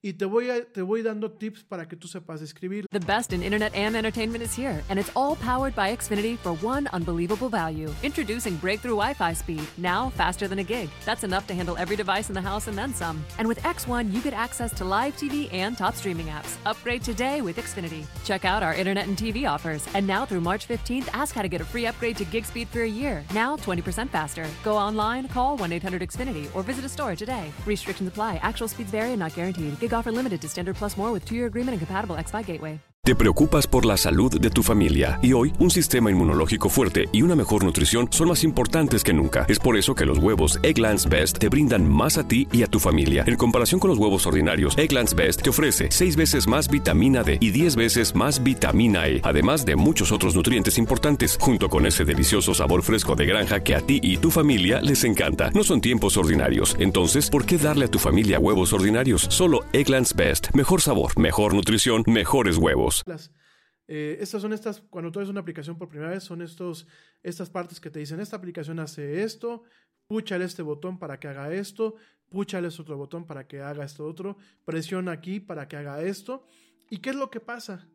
Apple es muy claro y te dice que cuando no te recomienda que tú tengas un tema de onboarding, aunque muchas aplicaciones lo tienen, pero Apple te dice, si tu aplicación tiene que tener un onboarding, algo no estás haciendo bien, porque tu aplicación tiene que ser totalmente intuitiva.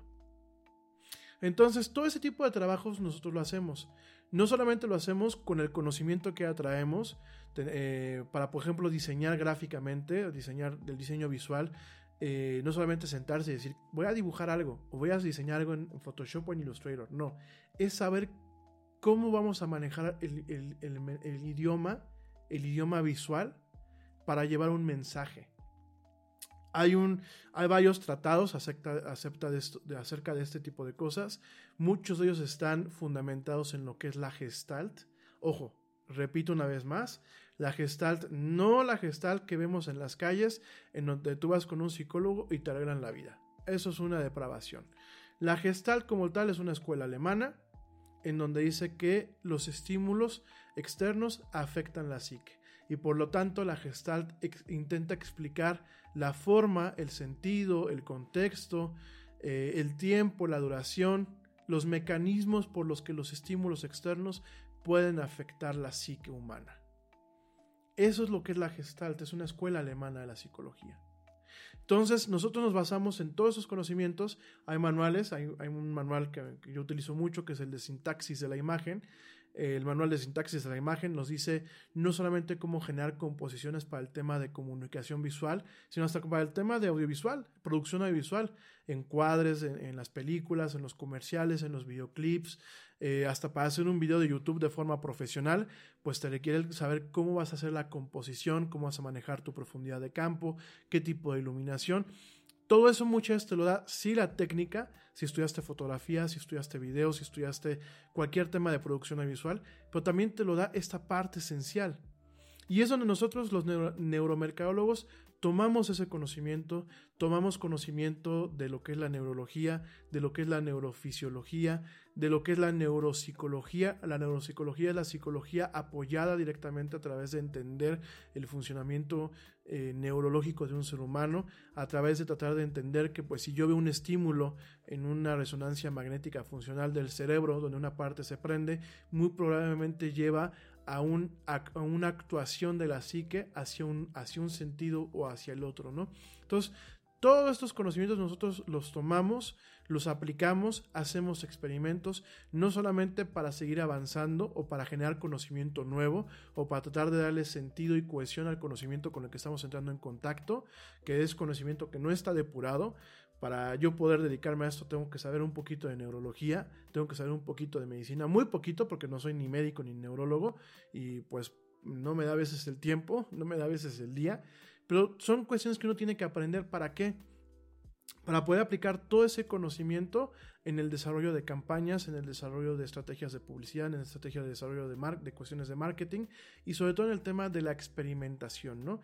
La experimentación la hacemos, te digo, para avanzar nuestros conocimientos, pero también para medir. Nosotros cuando, cuando hacemos un estudio de mercado, hacemos hipótesis. Decimos, en México, 20% de las personas que viven en la piedad consumen helado Nestlé. Esa es una hipótesis. Nosotros salimos a estudiar el mercado para contestar esas hipótesis de forma negativa o positiva. Utilizamos el método científico, utilizamos el rigor del método científico y el rigor del método de la estadística.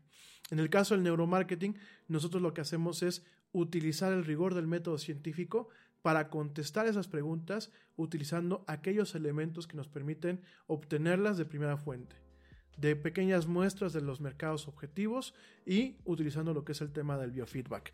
Y hoy para cerrar este programa, les quiero enseñar parte de lo que se utiliza en un laboratorio. Eh, hay, de lo que les voy a enseñar hay, muchísimas formas, hay diferentes empresas, diferentes equipos. Este es el más accesible, bueno, es de los más accesibles, digo, aunque sí cuestan una lana, este tipo de equipos. Es de los más accesibles en el sentido que no tengo un, largo tiempo de preparación. No es lo mismo llegar con una persona y ponerle una gorra que tiene 128 o 256 electrodos y que tienes que ir paso por paso poniendo el, el, electrodo con una pasta salina o directamente con agua salina y que la persona se te pone más nerviosa y eso. A utilizar esta diadema, que es una marca que se llama Emotive. Este es un sistema que lo que hace es mide, eh, bueno, es una interfase eh, cerebral, digital, ese es el nombre técnico corriente, este, correcto. Este es un, realmente es una diadema que tiene sus procesadores, tiene sensores y lo que permite es principalmente recabar la información que uno va generando, ¿no? En el tema de lo que es un electroencefalograma. Esto, como tal, es para sacar eh, electroencefalogramas, ¿no? ¿Cuál es la diferencia entre las gorras eh, y entre este, esta diadema? Las gorras eh, requieren mucho trabajo. Hay gorras hasta de 550 sensores o más. Requieren un largo tiempo de preparación. Obviamente, ¿cuál es la ventaja? Que son máquinas muy, muy sensibles, con una resolución tremenda en el estudio. Eh, ese tipo de gorras son principalmente médicas. Eh, esta lo que nos permite, eh, bueno, además esas gorras requieres un aparato adicional que va a conectar a una computadora para poder interpretar los estímulos eléctricos. En el caso de nosotros, parte de, esos chips que hacen ese análisis vienen aquí incorporados, vienen acá, acá y en esta parte. Esto se conecta con un receptor especial a la máquina, con un software especial, me va dando información y no tiene tanta resolución esta diadema como la, las eh, gorras médicas. ¿Por qué? Porque no la necesito. Porque en el tema de neuromarketing, la resolución que me da esta, este aparato me sirve. Me sirve para obtener ciertas, eh, cierto comportamiento cerebral que yo necesito para, para, ver si realmente un estímulo está funcionando en una persona o no, ¿no? Eh, ¿Qué es lo que se hace? Yo te platico un poquito. Eh, esto viene con unos sensores que vienen en un estuche aparte. Los sensores se humedecen con agua salina eh, se ponen, una vez que están humedecidos, se ponen directamente en cada uno de los extremos de la diadema. Y esta diadema, bueno, pues directamente se pone sobre la cabeza y se conecta, se sincroniza, se calibra y empiezas a hacer estudios, ¿no? Con esto también se puede controlar una computadora. De hecho, hay, software que te permite controlar prácticamente con el pensamiento de la computadora. No es un proceso fácil. Tienes tú que, de alguna forma, adaptarte a lo que te pide la máquina, al estímulo que está esperando la máquina, pero en este caso yo no la utilizo para eso, yo la utilizo, eh, esta diadema y este tipo de equipos los utilizamos para lo que es directamente el estudio de, eh, en el tema de neuromarketing, ¿no? Cómo responde una persona a una campaña de publicidad, ¿no? Además de este equipo, estos dos sensores que tienen aquí abajo, digo, no estoy vendiendo el equipo porque no me interesa venderlo, estoy vendiendo el conocimiento y que, y que entiendan que esto lleva un rigor científico, que no, no es nada de neuroventas, ni de esoterismos, ni de programación neurolingüística.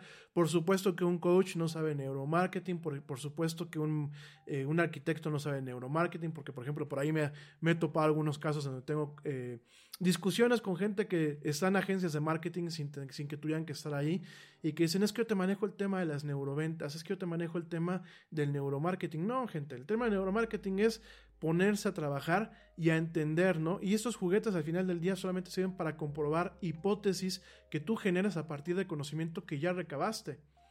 No hay libros como tal. De antemano lo digo, no lo digo en buen plan. No es que haya una receta de cocina, ¿no? Puedes encontrar, sí, puedes encontrar ensayos, puedes encontrar contenidos, pero no son contenidos que realmente te van a ayudar. El contenido te ayuda cuando tienes a un profesional como un servidor y que te ayuda que sabe qué es lo que va a hacer, cómo lo va a hacer y qué es lo que vas a hacer en, varios sentidos, ¿no? Este equipo lo que tiene también son estos sensores que lo que miden es la actividad eléctrica de los músculos de la cara, de tal forma que puedes detectar si una persona está sonriendo o va a sonreír antes de que se registre en la expresión facial.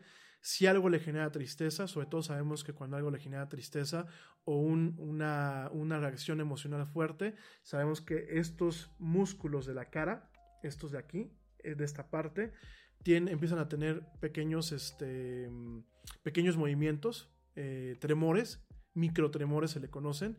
Estas partes, aunque uno no es consciente, cuando tienes una respuesta emocional fuerte, hay un potencial eléctrico en estas partes de, estos músculos y estos, estos, estos electrodos de acá registran esa parte. De tal forma que el software, un software especializado que tenemos para ese tipo de análisis, a mí me está diciendo si la persona va a sonreír, va a estar triste, va a estar de diferentes formas, de acuerdo al estímulo que yo le estoy presentando, ¿no? Pero además de todo me ayuda a entender si realmente lo que me está mostrando la gráfica, las diferentes gráficas que se van este, generando a partir de la medición de los potenciales eléctricos, y de, y, de ver cuáles son los centros o los núcleos del cerebro que se están estimulando, me permite a mí saber si realmente hay una reacción emocional sostenida y de qué valor puede ser esa reacción emocional. Puede ser positiva o puede ser negativa, ¿no? Obviamente también dependemos de un software especializado, requerimos de ciertas horas de preparación para, para entender esto. Y el último dispositivo que te voy a mostrar, eh, me preguntan por aquí cuánto cuesta una diadema de estas. Una diadema de estas cuesta entre mil y dos mil dólares en el mercado. Es lo que están costando en promedio. Eh, la, la, diadema que yo tengo no es el último modelo. Ya sacaron hace unos meses una, una versión un poquito más, más moderna, con un poquito más de, eh, de resolución. Tiene un poquito más de sensores. Es una versión híbrida entre lo que es una gorra normal y una, y una diadema como esta. Eh, aún siguen vendiendo esta diadema.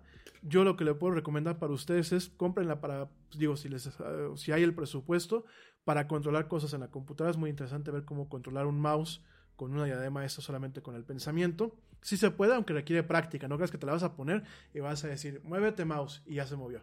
Requiere mucha práctica y a veces yo lo he hecho las pruebas en la batería que viene con el software de, base de, esta, de, este equipo y nunca me salen. No puedo, hay un cubito, hay un cubito que está dando vuelta.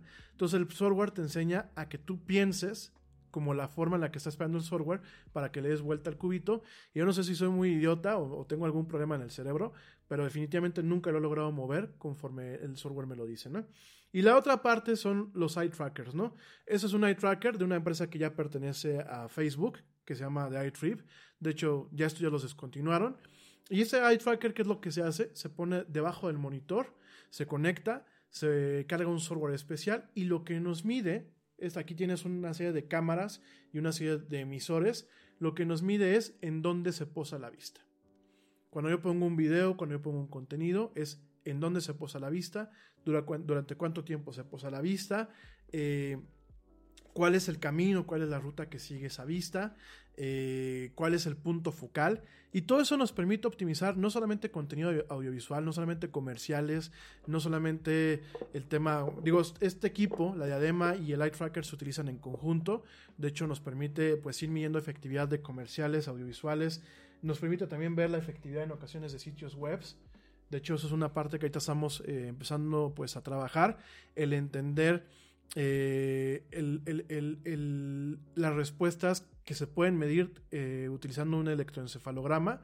Eso lo podemos empezar, estamos viendo que nos puede generar un sitio web, directamente la interacción del sitio web, la satisfacción que produce comprar cosas en Amazon o en Mercado Libre o en diferentes tiendas. Todo eso nosotros lo podemos medir, digo, ya lo estamos haciendo. Y todo esto lo que nos ayuda es a no solamente entender cómo reacciona una persona a un estímulo, sino a optimizar ese estímulo a que mi creatividad no solamente se quede en mi creatividad, porque últimamente la creatividad muchas veces es subjetiva. Una publicidad que yo haga muchas veces solamente se queda en como yo la diseñé o como a mí me gusta. Lo que yo hago con todo este equipo es que mi publicidad en algún momento tenga lo que requiere una payload, ¿no? Que tenga el tema de la atención, el tema del mensaje y el tema de ayudar a tomar una decisión positiva en un proceso de compra. Entonces, pues bueno, ya me voy, mi gente. Ya de otro día seguimos platicando de neuromarketing. La próxima semana con más calmita lo platicamos. Cuando tengamos menos atropellamientos con el tema del, streaming. Cuando otra vez estamos en frecuencia todos. Eh, por aquí me, me preguntan que quería hago una demostración. Fíjense que estoy pensando hacer un webinar eh, acerca de esos temas. Obviamente es un webinar de pago y es para, pues, si algunos de ustedes tienen alguna empresa que quiera o que necesita mis servicios ahorita, pues con todo el gusto nosotros podemos apoyarlos eh, para de alguna forma reactivar su negocio. Podemos generar eh, campañas de publicidad que la gente les ponga atención y que, bueno, pues por lo menos le den la oportunidad de, de, de de, de tomarlas. Entonces, este, lo voy a estar planeando, no lo estoy echando en saco roto, sé que hay mucha, mucho tema al respecto y sé que hay muchas cosas que son falacias. Definitivamente mucho lo que ven afuera no es. Es mucho sectorismo, es mucho charlatanería, hay mucho eh, defraudador, hay mucho charlatán en el, en el, ramo y en el medio. Realmente eh, por eso nos cuesta muchas a, a, las pequeñas firmas pues ir saliendo adelante, porque muchas veces tú llegas con un cliente que ya fue mal informado por algún charlatán de estos. Déjenme ver si podemos hacer pronto en algún momento una, una cátedra, una pequeña plática de esto. Obviamente sería por fuera de la del Yeti. Ya les pasaré alguna, alguna nota. Pero bueno, esto es lo que hay. Esto es lo que es neuromarketing, o bueno, una pequeña parte de lo que es neuromarketing. Hay sensores para medir lo que es la impedancia de la piel, que es pues, prácticamente el principio sobre el cual funciona eh, muchos detectores de mentiras. Eh, cuando nosotros eh, tenemos reacciones emocionales fuertes, nuestra conductividad eléctrica en la piel cambia. Entonces eso es lo que se mide con ese tipo de sensores. No solamente lo utilizamos para el tema de la publicidad, Audi lo ha utilizado, por ejemplo, para saber la gente cómo realmente maneja. Volvo lo ha hecho también para eh, entender cuáles son los riesgos o cuáles son aquellos factores que distraen la atención de una persona cuando va conduciendo. De hecho, Volvo tiene muchísimo tiempo. Eh, esto es algo en donde realmente estamos vanagloriando esta máquina tan perfecta que nos dio la vida, o nos dio el destino, nos dio, si hay un ser divino ahí arriba, pues nos lo dio ese ser divino, que es el ser humano, es una de las computadoras más precisas que pueden haber. Y lo que nos permite todo esto es tratar de entenderlo, tratar de saber cómo reacciona muchas veces en un nivel instintivo, cómo, cómo por ejemplo se estimula, una parte que es el sistema mesolímbico y el sistema límbico, cosas que ya después les platicaré con un poquito más de calma. Y cómo se estimula no solamente para un tema de te voy a vender esto o consúmeme esto, sino también inclusive para transmitir mensajes positivos en campañas de responsabilidad social, en campañas en, pro de en pos de los derechos de las mujeres, en campañas en contra del racismo. Hay algunos estudios bastante interesantes para transmitir mensajes en este tipo de cuestiones, que bueno, ya poquito a poquito por aquí los vamos a ir platicando. En fin, mi gente, ya me voy, ya me les quise compensar los 20 minutos que tuvimos problemas técnicos, pero ya me voy, pásenla, pásenla bien, ya es, ya es viernes chiquito, ya estamos prácticamente con el fin de semana entrando, pásenla bien, tengan un excelente jueves, tengan un maravilloso fin de semana, pórtense mal, cuídense bien, nieguenlo todo, quédense por favor en su casa y como dice el tío Yeti, vámonos. ¿Por qué? Pues porque ya nos vieron. Nos escuchamos y nos vemos la próxima semana.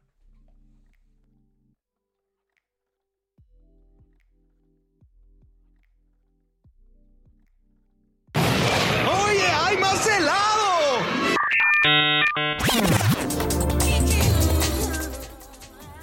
Que la actualidad no te deje helado. Te esperamos en la siguiente emisión de La Era del Yeti.